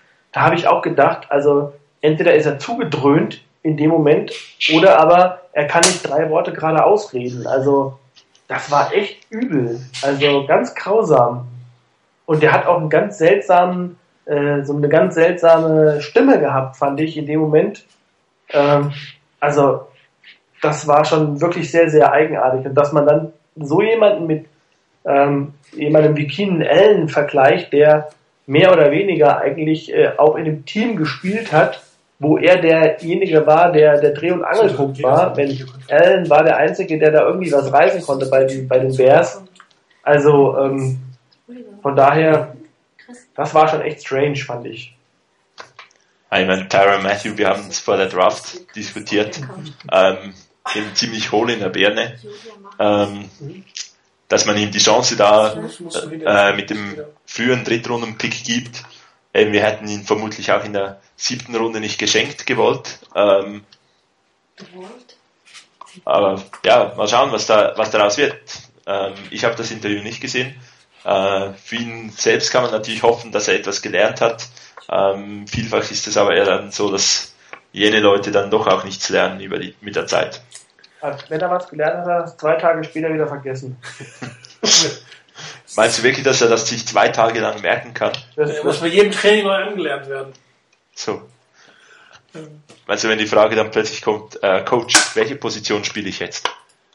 Ist bei ihm ja noch nicht mehr sicher, ne? ob er Safety, Cornerback spielt, Returner wird, aber ähm, die Cardinals geben nur positive Meldungen. Also es überrascht mich jedes Mal, wobei ich muss ja auch sagen, dass, dass ich den äh, Vontaze Burfict letztes Jahr auch schon als, als den Deppen vor dem Herrn äh, dargestellt habe und er doch eine wirklich beachtliche Saison hintergelegt hat. Das muss man sagen. Hut ab, Respekt. Hätte ich nicht erwartet. Vielleicht gelingt Tyron Matthew das ja auch. Aber der hat ja noch mehr Probleme gehabt, als es äh, Burfict hatte eigentlich. Ja, Burfict war ja, glaube ich, mehr so der Spieler, der, ähm, glaube ich, also das hat den, den Eindruck hatte ich immer, der ein extrem ausgeprägtes Ego hatte und ähm, der bei ähm, auch da einfach ein bisschen über die Stränge geschlagen ist und sich da einfach nicht unter Kontrolle hatte. Aber, aber Matthew war ja jetzt auch, ähm, also bei Perfect habe ich zumindest nie gehört, dass er ähm, solche Drogeneskapaden hinter sich hatte wie, wie Tyron Matthew. Also ähm, der hatte, glaube ich, ein Charakterproblem, was, was so sein Ego angeht, aber bei Matthew war das ja schlicht und ergreifend so, dass er drogenabhängig war. Also ja. und zwar nicht zu knapp und zwar so sehr, dass man ihn aus dem, aus dem Team wirft. Ähm, also ja, vor allen Dingen aus einem Team in der SEC, LSU. Genau. Das ist sicherlich jetzt nicht Teams, die die höchsten moralischen Standards an ihre Spieler haben, muss man so auszudrücken. Und selbst die haben ihn rausgeschmissen. Ja. Ich glaube, im Interview, als äh, Eric Reed bei den 49ers dann den Medien vorgestellt wurde, gab es dann auch irgendwie etwa fünf Fragen äh, über Tyra Matthew ähm, noch und ähm, da hat auch aber auch Eric Reed sehr, sehr positiv von, von ihm gesprochen, eben als Mitspieler eigentlich ganz, äh, absolut top und ähm, könne nichts Schlechtes über ihn sagen. Ähm, ja, vielleicht auch muss er wirklich Peterson hat das ja gesagt. Was? Auch Patrick Peterson hat das ja gleich gesagt, nachdem er gedraftet wurde. Ja, und vielleicht eben, vielleicht braucht er wirklich so die, die straffe Führung der, äh, eines, eines Coaches, den wirklich da ähm, ihm, ihm richtig beibringt, worum es geht. Ähm, und, und dass er es dann halt eben lernt. Also. Da damit Chuck Pagano ja nicht gerade den schlechtesten erreicht.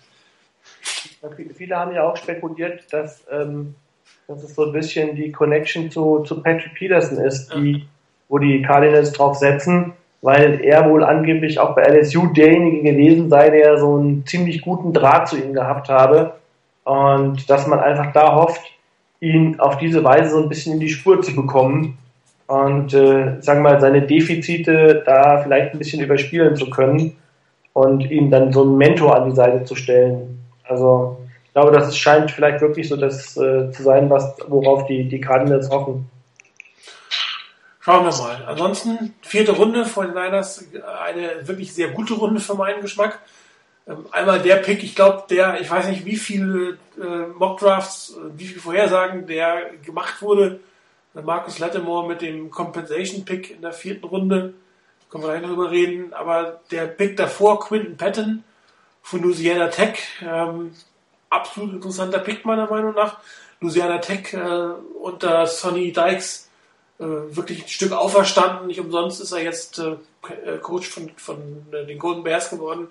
Äh, da ist einiges entstanden. Eine klassische, derzeit klassische ähm, Air Attack das, äh, nach College-Niveau, aber Quinton Patton durchaus ein extrem interessanter Persönlichkeit, inter, interessante Sportler im Sinne von Fähigkeiten, von, von Athletik. Ähm, Big, der sicherlich auch ein Stück weit überraschend war, in dem Sinne, dass, dass man erst in der vierten Runde einen Wide Receiver adressiert hat. Da sieht es ja nun doch nicht trotz des äh, Bolden Trades nicht ganz so rosig aus, aber jetzt in der vierten Runde hat man sich meiner Meinung nach jemanden geholt, der durchaus dieses Jahr im Gegensatz zu den Wide Receiver letztes Jahr den Jungen einen ganz schönen Impact haben kann. Ne?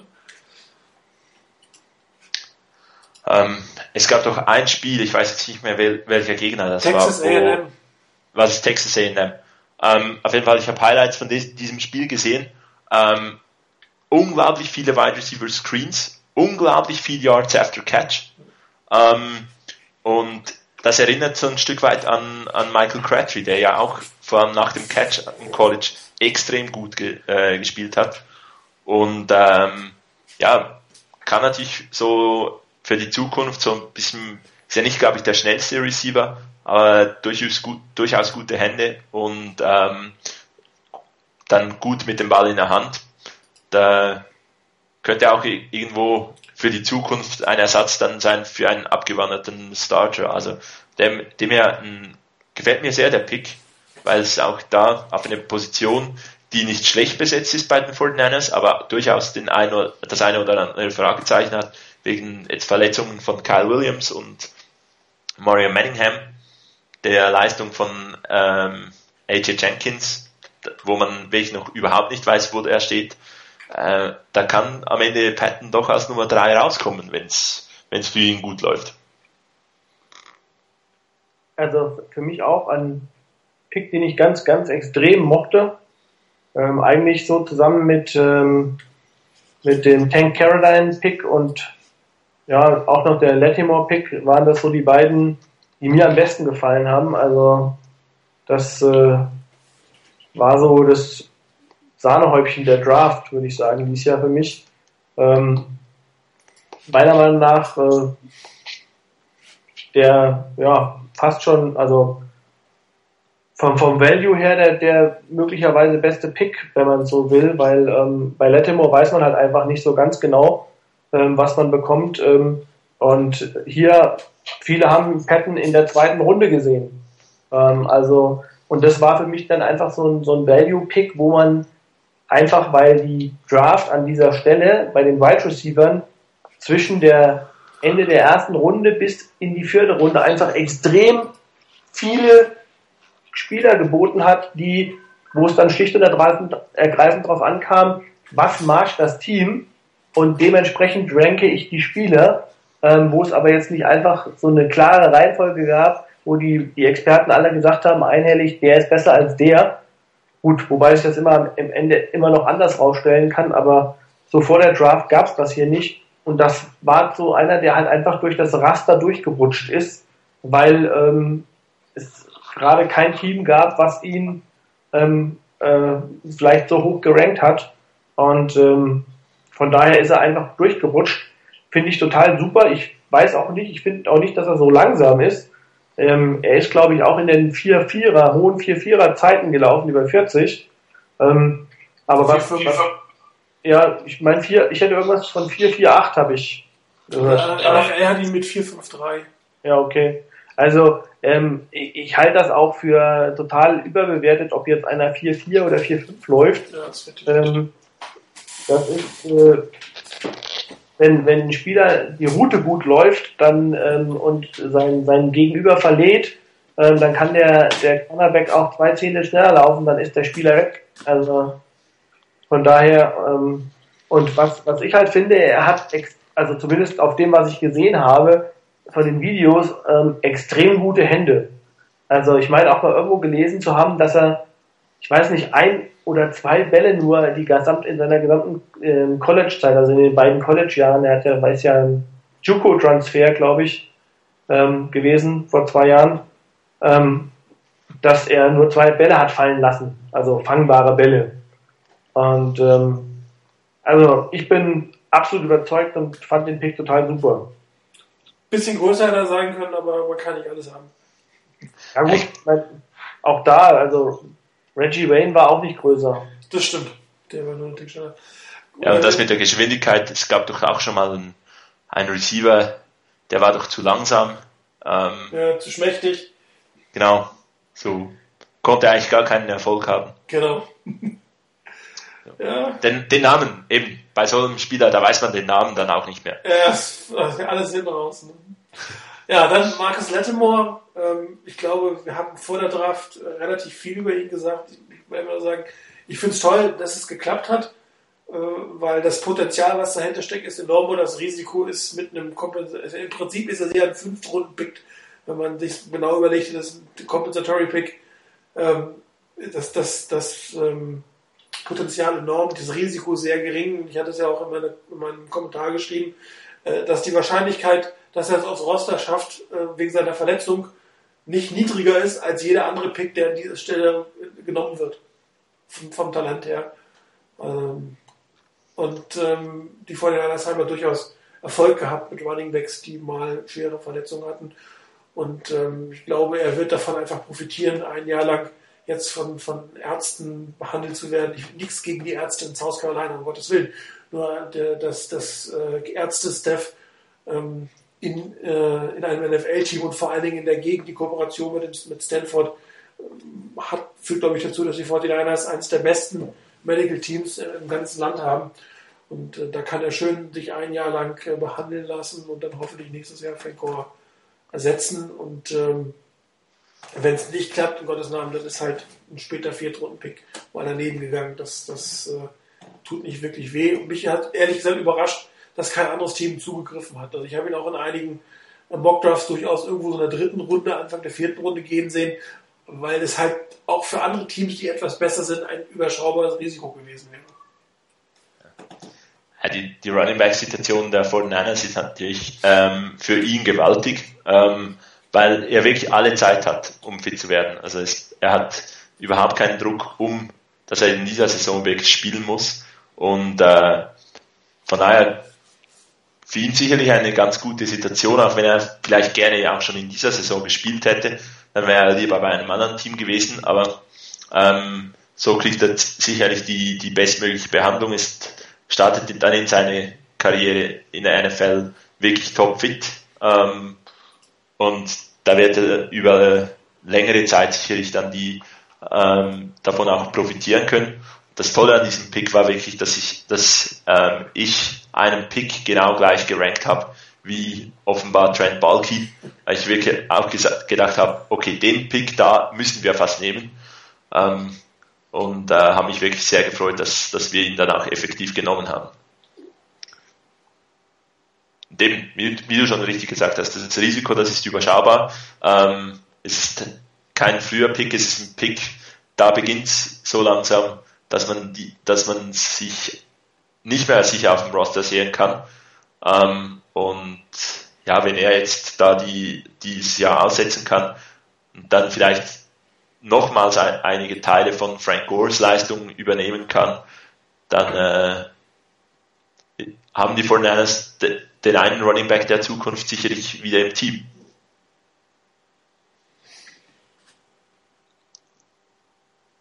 Chris? Also, da gibt es eigentlich nicht äh, viel hinzuzufügen. Das ist okay. Ähm, äh, das äh, war, wie gesagt, auch für mich ein Pick. Wir haben ja häufig auch vorher vor der, bei, den, bei der Mockdraft drüber gesprochen. Wir haben ja auch bei der Mockdraft im, im Prinzip genau an dieser Stelle auch äh, anvisiert und äh, haben, es ist zwar dann anders gelaufen, aber das war ja so ein, so ein Punkt, wo wir dann gesagt haben, da könnten wir ihn nehmen und ähm, von daher das ist eigentlich äh, perfekt gelaufen, finde ich, für die, für die 49ers. Es ist überhaupt, finde ich, auch der Grund, warum, weil wir haben ja eben mal kurz gesprochen, ähm, dass die 49ers überhaupt so viele Spieler gepickt haben. Ich glaube schon, dass die 49ers ähm, bei den ganzen Picks, die sie gemacht haben, auch immer ähm, die, die Zukunft mit äh, vor Augen haben. Also ich glaube, die 49ers sind sich vollkommen darüber im Klaren, dass das Roster in der Form, wie es im Moment da ist, ähm, mit so einer hohen Qualität nicht dauerhaft aufrechterhalten werden kann. Dass es also dort Spieler geben wird, die ähm, gehen werden. Einfach so wie es in diesem Jahr war. Ich glaube, das war das erste Jahr, wo vergleichsweise viele Spieler gegangen sind, ähm, die eigentlich eine wichtige Rolle bei den 49ers gespielt haben. Und ich glaube, man bereitet sich dort bei den 49ers auch auf das, ähm, auf die, das vor, was in der Zukunft in dem Bereich passieren kann, dass auch dort der ein oder andere Spieler, der uns Fans, ja, den wir, den wir ähm, lieb gewonnen haben als äh, 49ers-Mitglied, äh, dann auch gehen wird. Und das wird vielleicht auch mal einen treffen, wo wir sagen können, meine Güte, das ist doch so ein guter Spieler, den kann man doch nicht ziehen lassen. Aber ich glaube, das Salary Cap wird auf Dauer einfach nicht hergeben. Und äh, ich glaube auch, dass Jim Harbour einfach da ähm, keine Freunde hat. Ne? Er sagt, den will ich, der kann was. Der, genau. ist nicht, der hat einen guten Namen, aber ist vielleicht für das, was er macht, zu teuer. Tschüss. Genau, und wenn, wenn man dort dann, ähm, ich glaube, das ist auch der Grund, dass die 49ers ähm, auch für das nächste Jahr, man muss sich ja mal angucken, was die 49ers nächstes Jahr schon wieder für Picks haben. Das ist ja echt, äh, wahrscheinlich würden die anderen, die anderen Teams sagen, scary. Also das ist, äh, das ist ja krass. Also wir haben ja im nächsten Jahr schon wieder diese Anzahl von Picks, wahrscheinlich diese Anzahl von Picks. Und ähm, von daher, also insofern glaube ich, wird man das bei den 49ers immer im, im Blick haben, die Zukunft und auch äh, die Möglichkeit äh, haben zu wollen, äh, dort flexibel zu agieren in so einer Draft. Ähm, wenn ich einen Spieler haben will, den ich unbedingt haben möchte, dann kann ich mit so einer Menge an Picks nach oben traden ähm, und ich kann aber auch äh, Potenzial holen, auch mal den ein oder anderen äh, Spieler, der nicht sofort einen, einen, Impact haben muss, haben wir ja auch dieses Jahr festgestellt. Also ich glaube, dass das mit Sicherheit im Hinterkopf ist bei den 49ers. Die 49ers haben zu ihren sieben Picks, äh, den Picks von Tennessee jetzt in der dritten Runde. Ja. Kansas City, dritte oder zweite Runde. Das ja. wäre dann der neunte. Und ungefähr drei Compens-Picks, ne? Also sind wir wieder bei zwölf. Es gibt, wird wahrscheinlich, man, man geht davon aus, dass es drei Compens, Compensatory Picks geben wird. Ähm, möglicherweise, wenn es schlecht läuft, ist es vielleicht vierte, fünfte, siebte Runde oder sowas. Für Wenn's gut muss es eine dritte geben, meiner Meinung nach. Ja, genau, wenn es Sonst verstehe ich das System irgendwann auch nicht mehr. ja, das, Verstehe es eh nicht, aber. Ja, ich glaube, das hängt davon ab. Das hängt, hängt jetzt, also das, das ist ja eh so ein bisschen, bisschen undurchschaubar, das System. Aber es hängt auch davon ab. Ähm, ich glaube, es gibt in der dritten Runde nur ähm, maximal vier Picks, die dort vergeben werden. Okay. Und wenn es in diesem einen Jahr ähm, eben so viele hohe ähm, ähm, Spielerverträge gab oder Spieler, die, die mit ähm, guten Verträgen ausgestattet wurden, die dann noch in Pro Bowl gekommen sind und Golson wäre jetzt der fünfte, dann hätte man schlicht und ergreifend Pech gehabt. Wobei die Verträge, die dieses Jahr gegeben wurden, Waren nicht so hoch. richtig. Für Free Agents, ne? Äh, Daryl Reeves zum Beispiel zählt nicht dazu, weil der getradet wurde. Ja, ja. Den muss man rausnehmen. Es geht hier nur um die Free Agents und da ist Golson Genau. schon relativ weit vorne mit dabei. Und nur Free Agents, die verpflichtet wurden, die auch effektiv den auslaufenden Vertrag hatten. Genau, keine Also je- Entlassenen. Ja. Jeder, der entlassen wurde, zählt dann auch nicht dazu. Also von daher, ähm, ja, für Golson, für den Vertrag wäre es sicherlich toll, noch einen Drittrunden-Pick zu bekommen.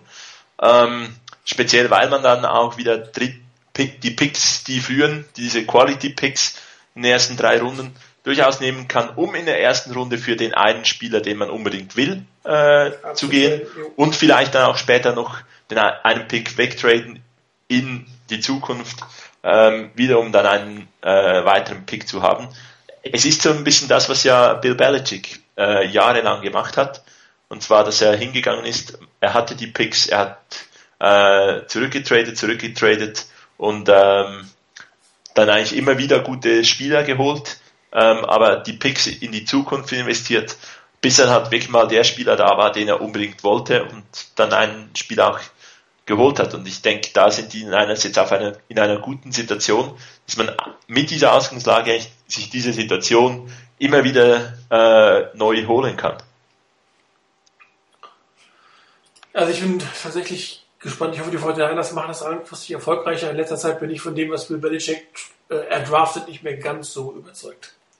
Also ich, ich zähle im Übrigen ähm, 13 Picks nächstes Jahr für die 49ers. Kommst du auf 13? Ja, wir haben noch einen ähm, vergessen, das ist der Siebtrunden-Pick von den Panthers für Colin Jones Ah ja, okay. 2012. Alles klar. Also total absurd. Also Ja. Gut, aber äh, im Prinzip sind in diesem Fall dann 1, 2, 3, 4, 5 Picks wieder in den ersten drei Runden, wenn der Compen Compensatory Pick für Goldston kommt. ja, fünf, möglicherweise sogar sechs. Also ich, ein First, ein Second und der Drittrunden-Pick, den man original hat, dann der Von Tennessee und vielleicht der von der schon Goldston, also 5. genau der der Ja, plus der den von Alex Smith. genau den der habe ich schon. Teil Ach! und der kommt. Ja, ja, ja, richtig. Richtig. Den von X müsste sogar noch ein Zweitrunden-Pick werden können. Genau. Genau, das könnten theoretisch auch ähm, ein, ein First, zwei Zweitrunden-Picks und vier, ähm, nee, und, und Drei drei, Drittrunden-Picks sein. genau. Und dann möglicherweise, je nachdem, muss man mal gucken, ich meine auch die Verträge von, von, ähm, von ähm, Soborga und von, von Archie, ähm, naja, Den Andy Walker. von nein, von, von Ricky Shaw François ähm, und von Delaney Walker, das waren ja auch noch äh, drei Verträge, da könnte auch noch ein Viertrunden-Pick, wenn es gut Ja. dabei äh, läuft, rausspringen. Also das war Wobei dann, dann auch wieder, ähm, glaube ich, Glenn Dorsey könnte dann, dann noch dagegen zählen gen- genau. Aber ähm, in, in die ganze Rechnung. Und das kann auch dann einfach dazu führen, dass ein Compensatory Pick vielleicht eine Runde später ist. Man gleich viele Picks bekommt, aber einfach eine Runde später ähm, erst drankommt mit dem Pick und äh, eigentlich dann da ähm, die Auswirkung hat von der Verpflichtung von Glenn Dorsey. Absolut, ja. ja. Also, aber es ist, Glenn Dorsey ist, soweit ich sehe, der einzige Spieler, der groß dagegen zählt. Ansonsten ist keiner da. Und der Vertrag ist doch durchaus überschaubar. Ja, und das war ein Zwei-Jahres-Vertrag für äh, 5 Millionen oder sowas. Und die anderen, ich meine, die anderen Verträge, die wir jetzt haben, ich, ähm, das sind ja, da, da reden wir ja von äh, 20 Millionen und mehr. Also 22, glaube ich, der Vertrag von, von Ricky Jean-François, äh, von auch, äh, ähm, ich glaube auch der Vertrag von, von Soboaga war irgendwie in den hohen zweistelligen Bereich also äh, zwei, im zweistelligen Bereich, irgendwie im 20er, um die 20 Millionen oder sowas. Also, ähm, ich bin mal gespannt. Also, da kann noch was rausspringen. Ja. Ähm, Craig Dahl könnte noch da, dagegen zählen, auch in einem ganz leichten Faktor. Ähm, und letzte Saison hat irgendwie die Verpflichtung von Adam Snyder gemäß offiziellem Memo der, der NFL nicht für die 49ers gezählt. Okay. Und ich meine, das war auch durchaus ein, ein, so ein guter Vertrag. Ähm, und irgendwie keine, kein Mensch weiß genau, wieso dass der dann nicht dazu gezählt Wobei der in diesem Fall nicht zählt, weil er entlassen wurde von den Cardinals. Genau, gegen die 49ers zählt er nicht, weil entlassen und daher ähm, nicht in dieser Wertung drin. Ja, wobei ich glaube, dass der, der, der, dass der deshalb auch, ähm, weil er nicht, also da, da zählen ja nicht nur die Verträge, sondern es zählt die Spielzeit, es zählt der Erfolg, äh, wird er zum Pro Bowl gewählt, ähm, also all diese Dinge. Und Snyder hatte einfach keine gute Saison. Also wir sind dieses Jahr so ein bisschen Bucks und Chiefs-Fan. Genau. okay, gehen wir nochmal eine Runde weiter. Ich weiß, ich würde mal sagen, wir machen es jetzt nicht mehr rundenweise, sondern gucken uns die verbleibenden äh, fünf Picks an. Für mich äh, interessant, äh, BJ Daniels. 6-0 für einen Quarterback nicht relativ, nicht so groß, würde ich mir anders wünschen, aber äh, absolut interessante Persönlichkeit, meiner Meinung nach, ähm, der durchaus Scott Tolstein da an Position 3 äh, nahe treten könnte. Zum einen natürlich, weil er ein hervorragender Scouting-Quarterback sein kann für das, was die Fortinanders zu erwarten haben. Das hätte letztes Jahr zum Teil ja Colin Kaepernick sein können, kann es logischerweise dieses Jahr nicht mehr sein. Ähm, zum anderen wirklich alles, was man so über ihn liest, sehr für mich relativ interessant, also interessanter Pick. Ähm, wir hatten ja alle so ein bisschen mit anderen Quarterbacks gerechnet, schon erst in Runde 7, aber der Name ist vorher nicht gefallen. Also das ist meiner Meinung nach relativ, relativ interessant. Und mit Quinton Dial hat man tatsächlich jemanden versucht zu finden, der den Run stoppen kann. Was ja bei den 49ers in letzter Zeit eher äh, Aufgabe der Linebacker ist, in der Mitte den, den Lauf zu stoppen. Aber hier hat man sich äh, den dicken Kerl für die Mitte geholt. Ist die Frage, ob man den überhaupt braucht. Das würde ich nochmal herausstellen ob er überhaupt äh, für die 49ers von Wert sein kann. Wobei ohne eigentlich eine Laufverteidigung oder eine Spieler, die wirklich primär gegen den Lauf spielen können, funktioniert es auch in der heutigen NFL nicht mehr. Dazu gibt es halt zu viele gute Running Backs noch und es wird zu viel gelaufen. Und ja. man muss auch mal mit einer 4-6 oder einer 4-3 dort stehen können mit zwei Dicken äh, in der Mitte. Und da fehlt es dann doch noch zumindest an Competition und an, äh, an, an das. Und daher sicherlich äh, schöner Pick, der da ähm, Möglichkeiten hat, aus Roster zu kommen. Wie groß die sein werden, haben wir dahingestellt. Hängt viel von seiner Leistung dann im, im Cap und in, in der Preseason sicherlich ab. Ähm, er, er bietet so ein, er bietet Tiefe, er bietet Rotation und er bietet ein Element, was jetzt andere Spieler da nicht so haben.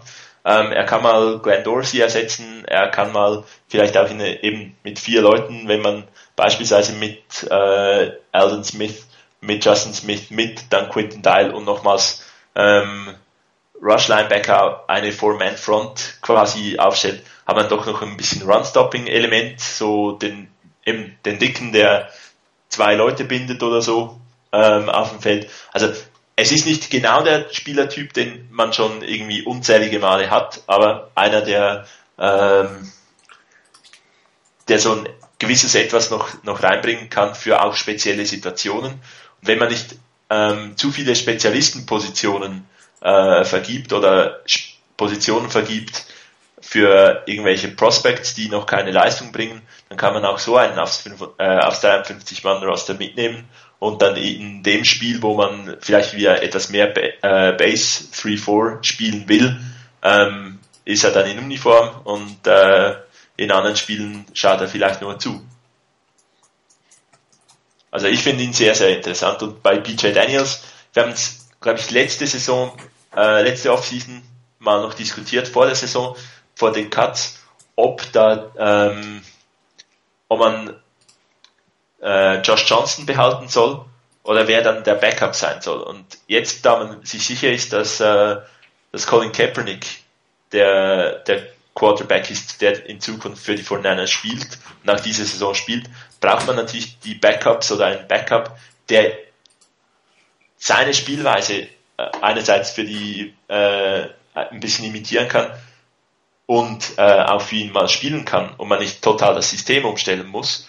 Und äh, da passt vielleicht BJ Daniels besser als äh, Scott Tolfin. Und jetzt soll er ja sogar noch irgendwie als Returnman eingesetzt werden können. Ähm, und weshalb nicht? Also plötzlich den dritten Quarterback als genau. Return Specialist. Weshalb nicht? Ich meine, ich glaube, der Game Day Backup wird McCoy sein, der wirklich, wenn es darauf ankommt, ins Spiel reingeht. Aber es ist durchaus eine Option, wenn Colin Kaepernick längerfristig etwas passieren sollte, könnte es natürlich Sinn machen, eher auf BJ Daniels zu gehen, um das System nicht komplett ähm, umstellen zu müssen. Hängt natürlich davon ab, wie gut er auch werfen kann. Ich meine, Colin Kaepernick haben wir schon mehrfach gesagt, das Vorteil, er kann zwar laufen, aber er ist deswegen ein guter Quarterback, weil er in erster Linie immer gut werfen kann. Und dazu ja, kommt der Rest. Und das, das darf man nie, nie verwechseln. Was, was sicherlich auch noch interessant sein kann bei BJ Daniels, ist natürlich, dass man vielleicht ihn explizit mal für, eine, für einen Read-Option-Play äh, aufs Feld schickt, statt Colin Kaepernick. Ähm, Kaepernick den das eine oder andere Mal äh, eine Verschnaufpause gibt, ähm, um ihn einfach nicht zu viel äh, dann äh, auch beim Laufen zu haben. Und, da ist dann natürlich Daniels ein Asset, das man, das man reinbringen äh, kann. So ein bisschen in die Richtung Wildcat-mäßiges äh, Zeug dann auch machen. Ähm, da man jetzt ja nicht mehr äh, sich da man ja glaube ich nicht mehr einen Emergency Quarterback äh, benennen muss, sondern einfach 46 Roster Spots hat, ähm, kann man durchaus den regulären Backup äh, Colt McCoy haben, der bei einer Verletzung kommen würde und äh, BJ Daniels wirklich situativ reinbringen, wenn man mal was Spezielles machen will. Ja, der andere Chris als Spezialist für die späten Überraschungspicks. Wie haben die denn die letzten fünf so gefallen? Wer war dein Favorit? Wie bitte? Das letzte habe ich nicht verstanden. Wer von denen dein Favorit ist? Von den letzten Picks, Anquan Bolden. Ähm, ist, ja, ist ja unser Sechstrunden-Pick an 199. okay. Ähm, Habe ja Anquan Bolden geholt. Ja, ich meine, das muss man ja auch. Ich, ja, da hast recht. Es gehört im Prinzip zum Draft, dazu. Draft dazu, dass man, weil man diesen Pick abgegeben hat. Also insofern ähm, auch nochmal ein guter Value-Pick, äh, auch wenn es möglicherweise nur ein oder vielleicht zwei Jahre sein sollten. Aber ähm, viel länger hat die meisten sechs Runde auch nicht. Nee, genau. ähm, ja, aber Quinton Dial war gar nicht so überraschend, weil auch das einer von denen war, die ähm, kurz vorher die 49ers besucht haben. Der war auch nochmal da, ich glaube in der Woche oder irgendwie zwei Wochen vor der Draft. Ähm, war ein kurzer Bericht, glaube ich, auch bei den Beatwritern dabei. Äh, und dass die 49ers da wohl großes Interesse haben. Ähm, sehr interessanter Spieler, weil auch, ähm, ich meine, das ist auch wieder so, so der, der klassische Fall von, ähm, man, man holt einen Spieler einfach in den letzten Runden aufgrund seines Potenzials. Da ist nichts mehr dabei, da wird man sagen, okay, wenn, wenn er es schafft, ist es super, wenn er es nicht schafft, und äh, dann ist aber nicht schlimm. Ähm, das passiert vielleicht wahrscheinlich bei 50, 60 Prozent der Spieler und ein paar wenige schaffen es dann einfach äh, im Kader zu bleiben. Also ich glaube, da ist der Sprung zwischen fünfter, sechster, siebter Runde und undrafted teilweise gar nicht mehr so groß. Wahrscheinlich sind da die Debatten auch hitzig genug in so einem War Room. Ähm, ja, und äh, also von daher Dial gar nicht so wenig überraschend. Ähm, und ja, von, von dem Spieler her, glaube ich, passt das eigentlich, weil er mal ein ganz anderer Lineman ist. Ich weiß nicht, wer, wer, welcher Trainer zu Gast war. Ich glaube bei NFL Network. Ähm, wer war denn da? Ich meine auch einer von einer der Trainer von den Top-Teams muss es gewesen sein.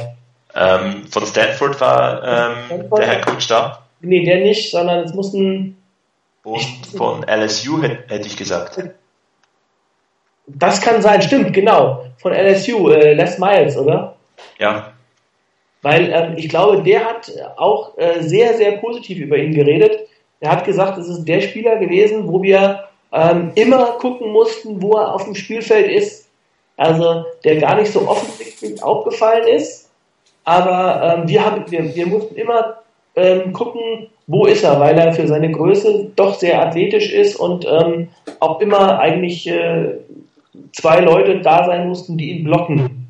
Also ähm, ist natürlich auch bei so einer Defense wie Alabama äh, nicht selten, dass dann vielleicht der eine oder andere untergeht, wenn die anderen Spieler einfach enorm äh, den Fokus auf sich ziehen, insbesondere wenn es dann Skill Position Player sind, ähm, wie so ein Cornerback oder, oder irgendein guter Linebacker oder sowas. Also von daher ähm, war das so und, und er ist ein Juco-Transfer, das heißt, er hat nur zwei Jahre lang gespielt ähm, in Alabama und vielleicht auch noch gutes Entwicklungspotenzial. Ähm, die anderen Spieler, bei denen ich einfach sehr, sehr interessant bin oder sehr, sehr gespannt bin, wie sie, wie sie sich entwickeln, ist einmal der Offensive Tackle Carter Bukowski von Iowa State. Auch wieder so ein Projekt einfach, weil ähm, ich hatte vorher auch keine große Ahnung, musste mich auch erst nach der Draft äh, ein bisschen informieren, ähm, wer das überhaupt ist und was er gespielt hat. Hat nur ein Jahr, glaube ich, Offensive Tackle gespielt ähm, und vorher war er Tight End. Aber äh, ich weiß nicht, wer es jetzt zum Schluss war. Ich glaube, Gil Brandt hat sich auch sehr, sehr positiv geäußert. Ähm, das könnte ein Stil sein und hat unglaublich Potenzial. Ähm, also auch da bin ich sehr gespannt. Und auch der Linebacker ist auch ganz interessant. Nick Moody von Florida State hat auch erst, glaube ich, ein oder zwei Jahre Linebacker gespielt und ist eigentlich gelernter Safety. Ähm, könnte also ein Inside-Linebacker sein, der, der äh, ganz gute Coverage-Fähigkeiten hat. Ähm, und also für einen Linebacker zumindest. Und ähm, dürfte auch einen relativ äh, großen äh, Impact haben, wenn er es schafft aufs Roster auf den, äh, bei den Special Teams. Also insofern, das sind schon ein paar interessante Spieler dabei, ähm, die wir da hinten geholt haben. Ja, mit, mit Nick Moody kann man ein bisschen vergleichen. Letzte Saison, denke ich, Darius Fleming. Äh, den hat man ja auch geholt, eigentlich als äh, Special Teams Ace, weil ähm, ich mag mich noch erinnern, da hat Jim Harbaugh mal gesagt, also gegen, gegen uns, damals Stanford, ähm, habe der wirklich jeden Tackle gemacht. Da sei kein Typ vorbeigekommen, wenn der irgendwie die Finger an, an den Spieler bekommen hat, dann hat er den Tackle äh, auch wirklich äh, gemacht und da, da könnte ich mir vorstellen, dass die, die beiden sich um den gewissen Platz dann auch etwas streiten. Ähm, Linebacker, Backup und Special Teammates. Zusammen mit Dan Scooter. Ja, absolut. Also da ist sowieso, ich finde, das ist eh so, das, was mir im Moment auffällt, es ist eine unglaubliche Competition da. Also ich habe es am Anfang der Sendung schon mal gesagt, auch selbst bei den undrafted Leuten, da sind auch bei den undrafted äh, Free Agents noch echt interessante Spieler dabei. Dieser, dieser Cornerback Daryl Morris, den man da geholt hat, ähm, scheint auch sehr, sehr guten Eindruck hinterlassen zu haben, ähm, jetzt in dem, in dem ersten Rookie-Minicamp. Ähm, auch wenn es da jetzt ohne Pads und äh, sowas herging, aber muss unglaublich schnell sein, der Typ. Also ähm, an sich, das, das Roster bei den 49ers ist echt wahnsinnig äh, gut besetzt, finde ich. Also ähm, von der von von der Qualität her auch bis bis nach hinten. Ähm, es bringt unglaublich Druck auf die etablierten Spieler. Die müssen sich wirklich reinhängen, dass die dass sie da die die Jungspunde sich vom Hals halten. Und ähm, also das lässt für die Zukunft echt hoffen, muss ich sagen. Ja, nur so wirst du natürlich auch langfristig erfolgreich. Gezielt, ja, gezielt das eine oder andere verkaufen, gut draften, äh, noch Value in den hinteren Runden oder über die undrafted Free Agents kriegen, den, den Druck, wie du ihn nenntest, die aufbauen wirklich im Camp, das meiste aus den Spielern, die da sind, herausholen, die, die wie immer sie sind, nochmal in irgendeiner Form besser machen. Und das ist, glaube ich, zurzeit das Geheimnis des Erfolges, weil wir alle nicht wissen, wann die Salary Cap wieder nach oben geht. Wenn die irgendwann den nächsten Mal einen Sprung macht, kann es natürlich sein, dass zwei, drei Jahre äh, wieder die Free Agency Strategie die etwas bessere sein wird. Ähm, nichtsdestotrotz über die Draft die Draft wird immer wichtig sein und äh, ich habe auch das Gefühl, dass durchaus die 49ers das Front Office Spaß am Draften hat. Dass sie wirklich ähm, das nicht nur machen, weil sie es machen müssen, sondern dass sie sich sehr viel beschäftigen, sehr viel ähm, Dinge, die Trades, die man sieht, immer wieder machen, um mit einer Risikoabschätzung reinzugehen. Ich glaube, das, da sind die mit viel Herzblut da dran, ähm, weil sie wissen, dass, dass das für sie ähm, anderthalb Standbeine des Erfolges sind. Das Megaprojekt haben wir ja noch gar nicht genannt. Unseren Diskuswerfer. Ja, ich war gedacht, das ist auch so eine Geschichte. Also ich kann es mir schwer vorstellen, dass man, wenn man das erste Mal so eine Sportart beginnt, egal wie sportlich man ist, dass man unter die besten 53, also mir fällt schwer, es zu glauben, muss ich sagen. Das glaube ich auch nicht. Ja, also unglaublich, das unglaublich schade ist, dass man für ihn äh, diesen International Player Roster Spot nicht bekommt. Genau, das Leben ähm, die NFL Europe, der wäre so ein Spieler gewesen, der so einen NFL Europe Platz. Ne, der hätte ja, nur einen NFL Europe Vertrag geben müssen, zwei Spiele spielen, dann hat er diese Exemption und dann hätte er bis zu den letzten Cuts dabei bleiben können. Ähm, ich glaube, es gibt eben sogar noch einen äh, Roster-Spot, den man verhebt, die, die, den die NFL einem geben kann, für Spieler, die nicht in den USA wohnhaft sind. Okay. Ähm, und also es gibt irgendwie verschiedene äh, Anforderungen an diesen, an diesen Spieler, wann der wirklich diese International Selection kriegt. Und ähm, irgendeine erfüllt eben äh, Okoye nicht und ist deshalb ähm, kann man ihn eigentlich nicht einfach auf dem Roster für ein Jahr haben und er zählt nicht gegen dieses 53-Mann-Roster.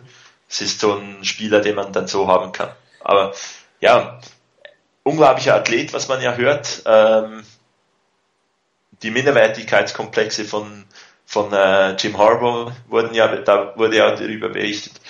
Ähm, ich kann mir das irgendwie auch nicht vorstellen, dass er wirklich zu den 53 besten Spieler gehört für diese Saison. Aber es ist durchaus äh, möglich, dass die 49ers dann sagen, der hat einfach irgendwie so ein Potenzial, den wollen wir sicherlich noch eine Offseason bei uns dann haben, ähm, dass man ihn dann halt eben nicht, äh, nicht weggeben will. Und sich dann halt sagt, wir haben auch schon äh, Person und Kilgore eine Saison durchgefüttert äh, auf dem Roster. Könnte Okoye dann den, das nächste solche Projekt sein, der einfach auf dem Roster bleibt, weil man fürchtet, dass er sonst irgendwo abgeworben werden könnte. Also ich glaube, ich glaube, dass ähm, das, das ist noch nicht mal das Ziel. Ich könnte mir vorstellen, wenn, also ich würde es schon als Erfolg empfinden, wenn er es auf die Practice Squad schafft. Also, weil ich glaube auch, ähm, dass es jetzt kein anderes Team gäbe, ähm, was äh, ihn jetzt von der, also sag mal, nach dem Training Camp sofort nach den Cuts dann verpflichtet und ihn auf, das, auf den Roster, aufs Roster setzt. Also das glaube ich jetzt nicht. Und dann hängt es ja auch immer noch mal von dem Spieler ab, ob er sagt, ähm, er möchte äh, bei dem Team bleiben, wo er jetzt eine Offseason trainiert hat, weil er sagt, okay, ich bin erstmal dabei, das überhaupt die Sportart zu lernen. Und ähm, ich glaube, da hängt es auch viel von den 49ers ab, was die ihm ähm, für, für Perspektiven aufzeigen. Ähm, wenn er so wirklich so talentiert ist und auch ein guter, ein schneller Lerner wäre, dann ähm, kann ich mir gut vorstellen, dass man versuchen wird, ihn auf der Practice Squad zu halten. Also das wäre schon echt ein Erfolg. Ich glaube auch nicht, dass es aufs Roster schafft und ich glaube auch nicht, dass man ihn da durchschleppen würde. Also ich glaube, es ist nochmal eine andere Kiste als bei den Jungs, die da, die wir da schon mitgeschleppt haben, mal ein Jahr. Aber da, die hätten in, zur Not auch immer noch mal spielen können. Also ich glaube, er hier muss ja wirklich erstmal die Basics lernen. Also von daher. Ja, wobei man nicht vergessen darf, ähm, man, es ist eine Frage, wie viel das dann bringt. Er hat auch schon Rugby gespielt. Also so ein bisschen in diese Richtung eines Sport, es hat er Erfahrung. Ähm, ob es ihm dann aufs, äh, unter die Top 53 äh, reicht, das ist natürlich wirklich sehr offen. Also ich würde jetzt auch nicht eine große Wette äh, darauf eingehen, aber je nachdem, welche Entwicklung er jetzt in diesen, im Camp oder so zeigt, ähm, es sind schon äh, speziellere Dinge passiert. Wobei, wenn er, man muss überlegen, wenn er tatsächlich die Chance hat, auf einen Roster zu kommen, ähm, die, die äh, Practice Squad Gehälter sind irgendwie so bei 6000 Dollar die Woche oder sowas. Und das Minimumgehalt liegt bei 400 und 2000. Ist etwa, ist etwa das äh, drei- bis vierfache, ja. Ja, also das, äh, da muss man schon auch, äh, ne, da er auch nicht weiß, wie lange er das machen kann.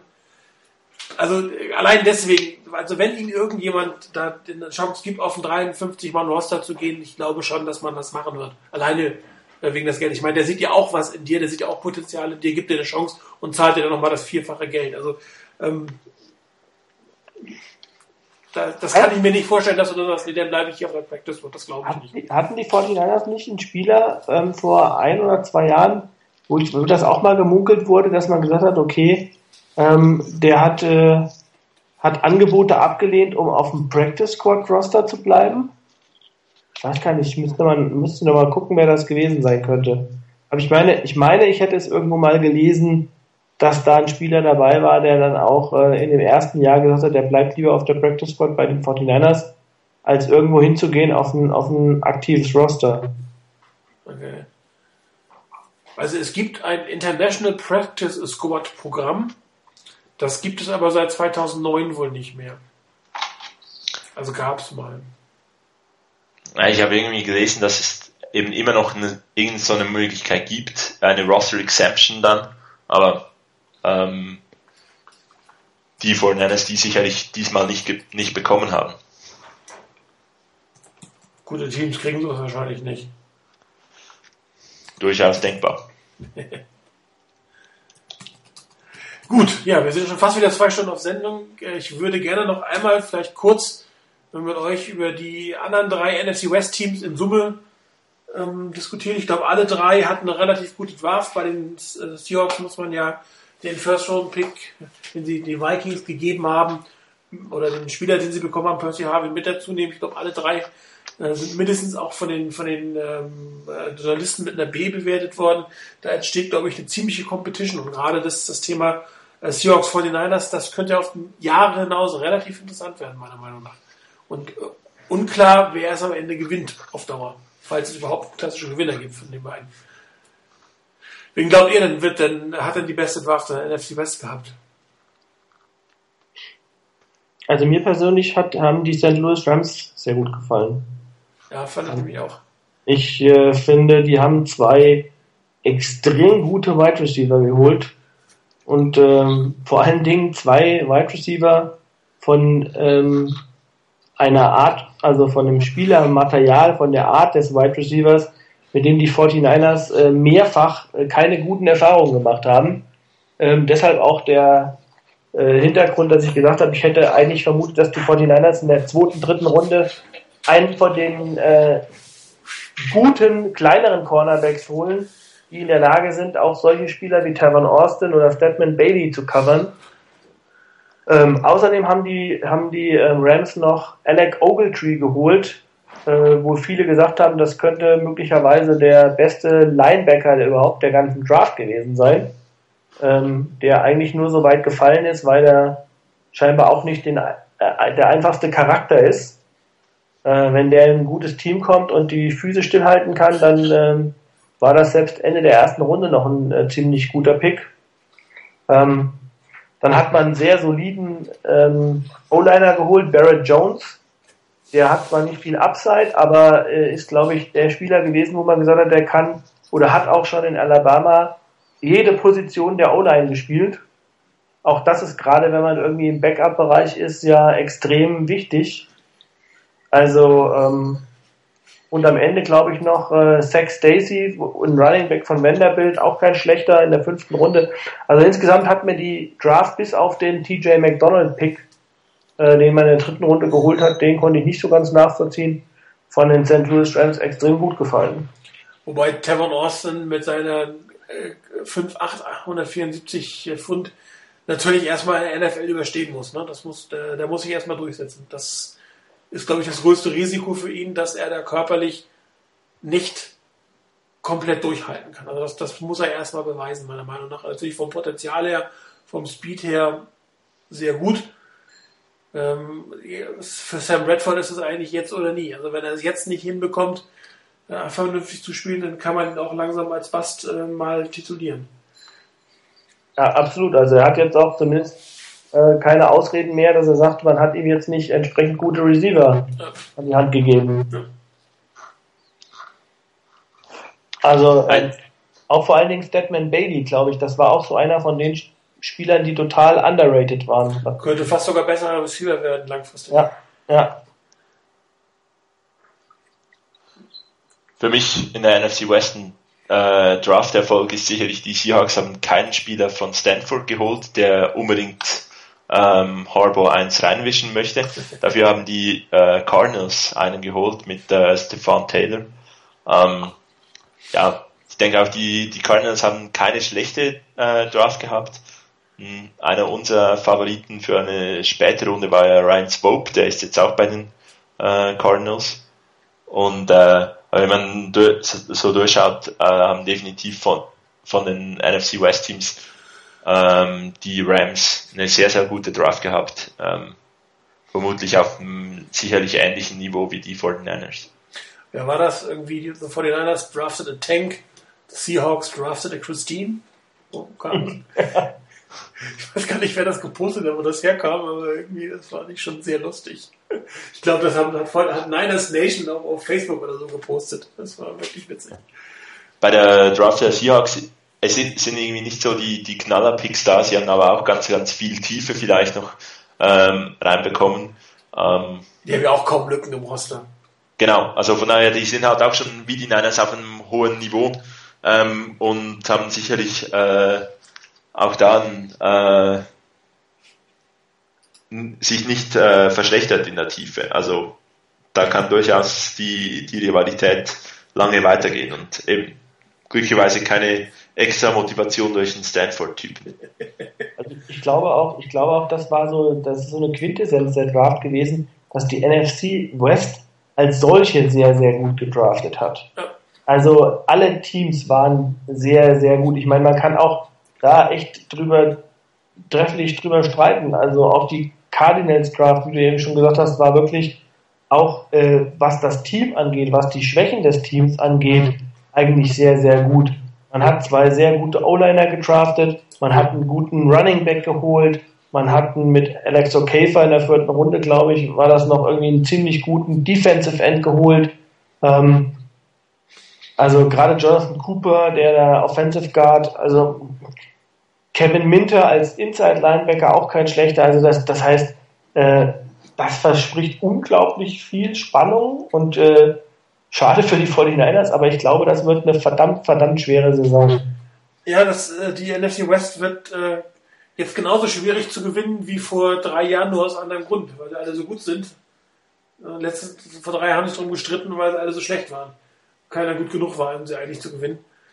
Und äh, jetzt ist es halt äh, wahrscheinlich eine der stärksten, vielleicht sogar inzwischen die stärkste Division in der NFL. Und es ist ja nicht mal sicher, dass du in die Playoffs kommst, wenn du in dieser Division spielst.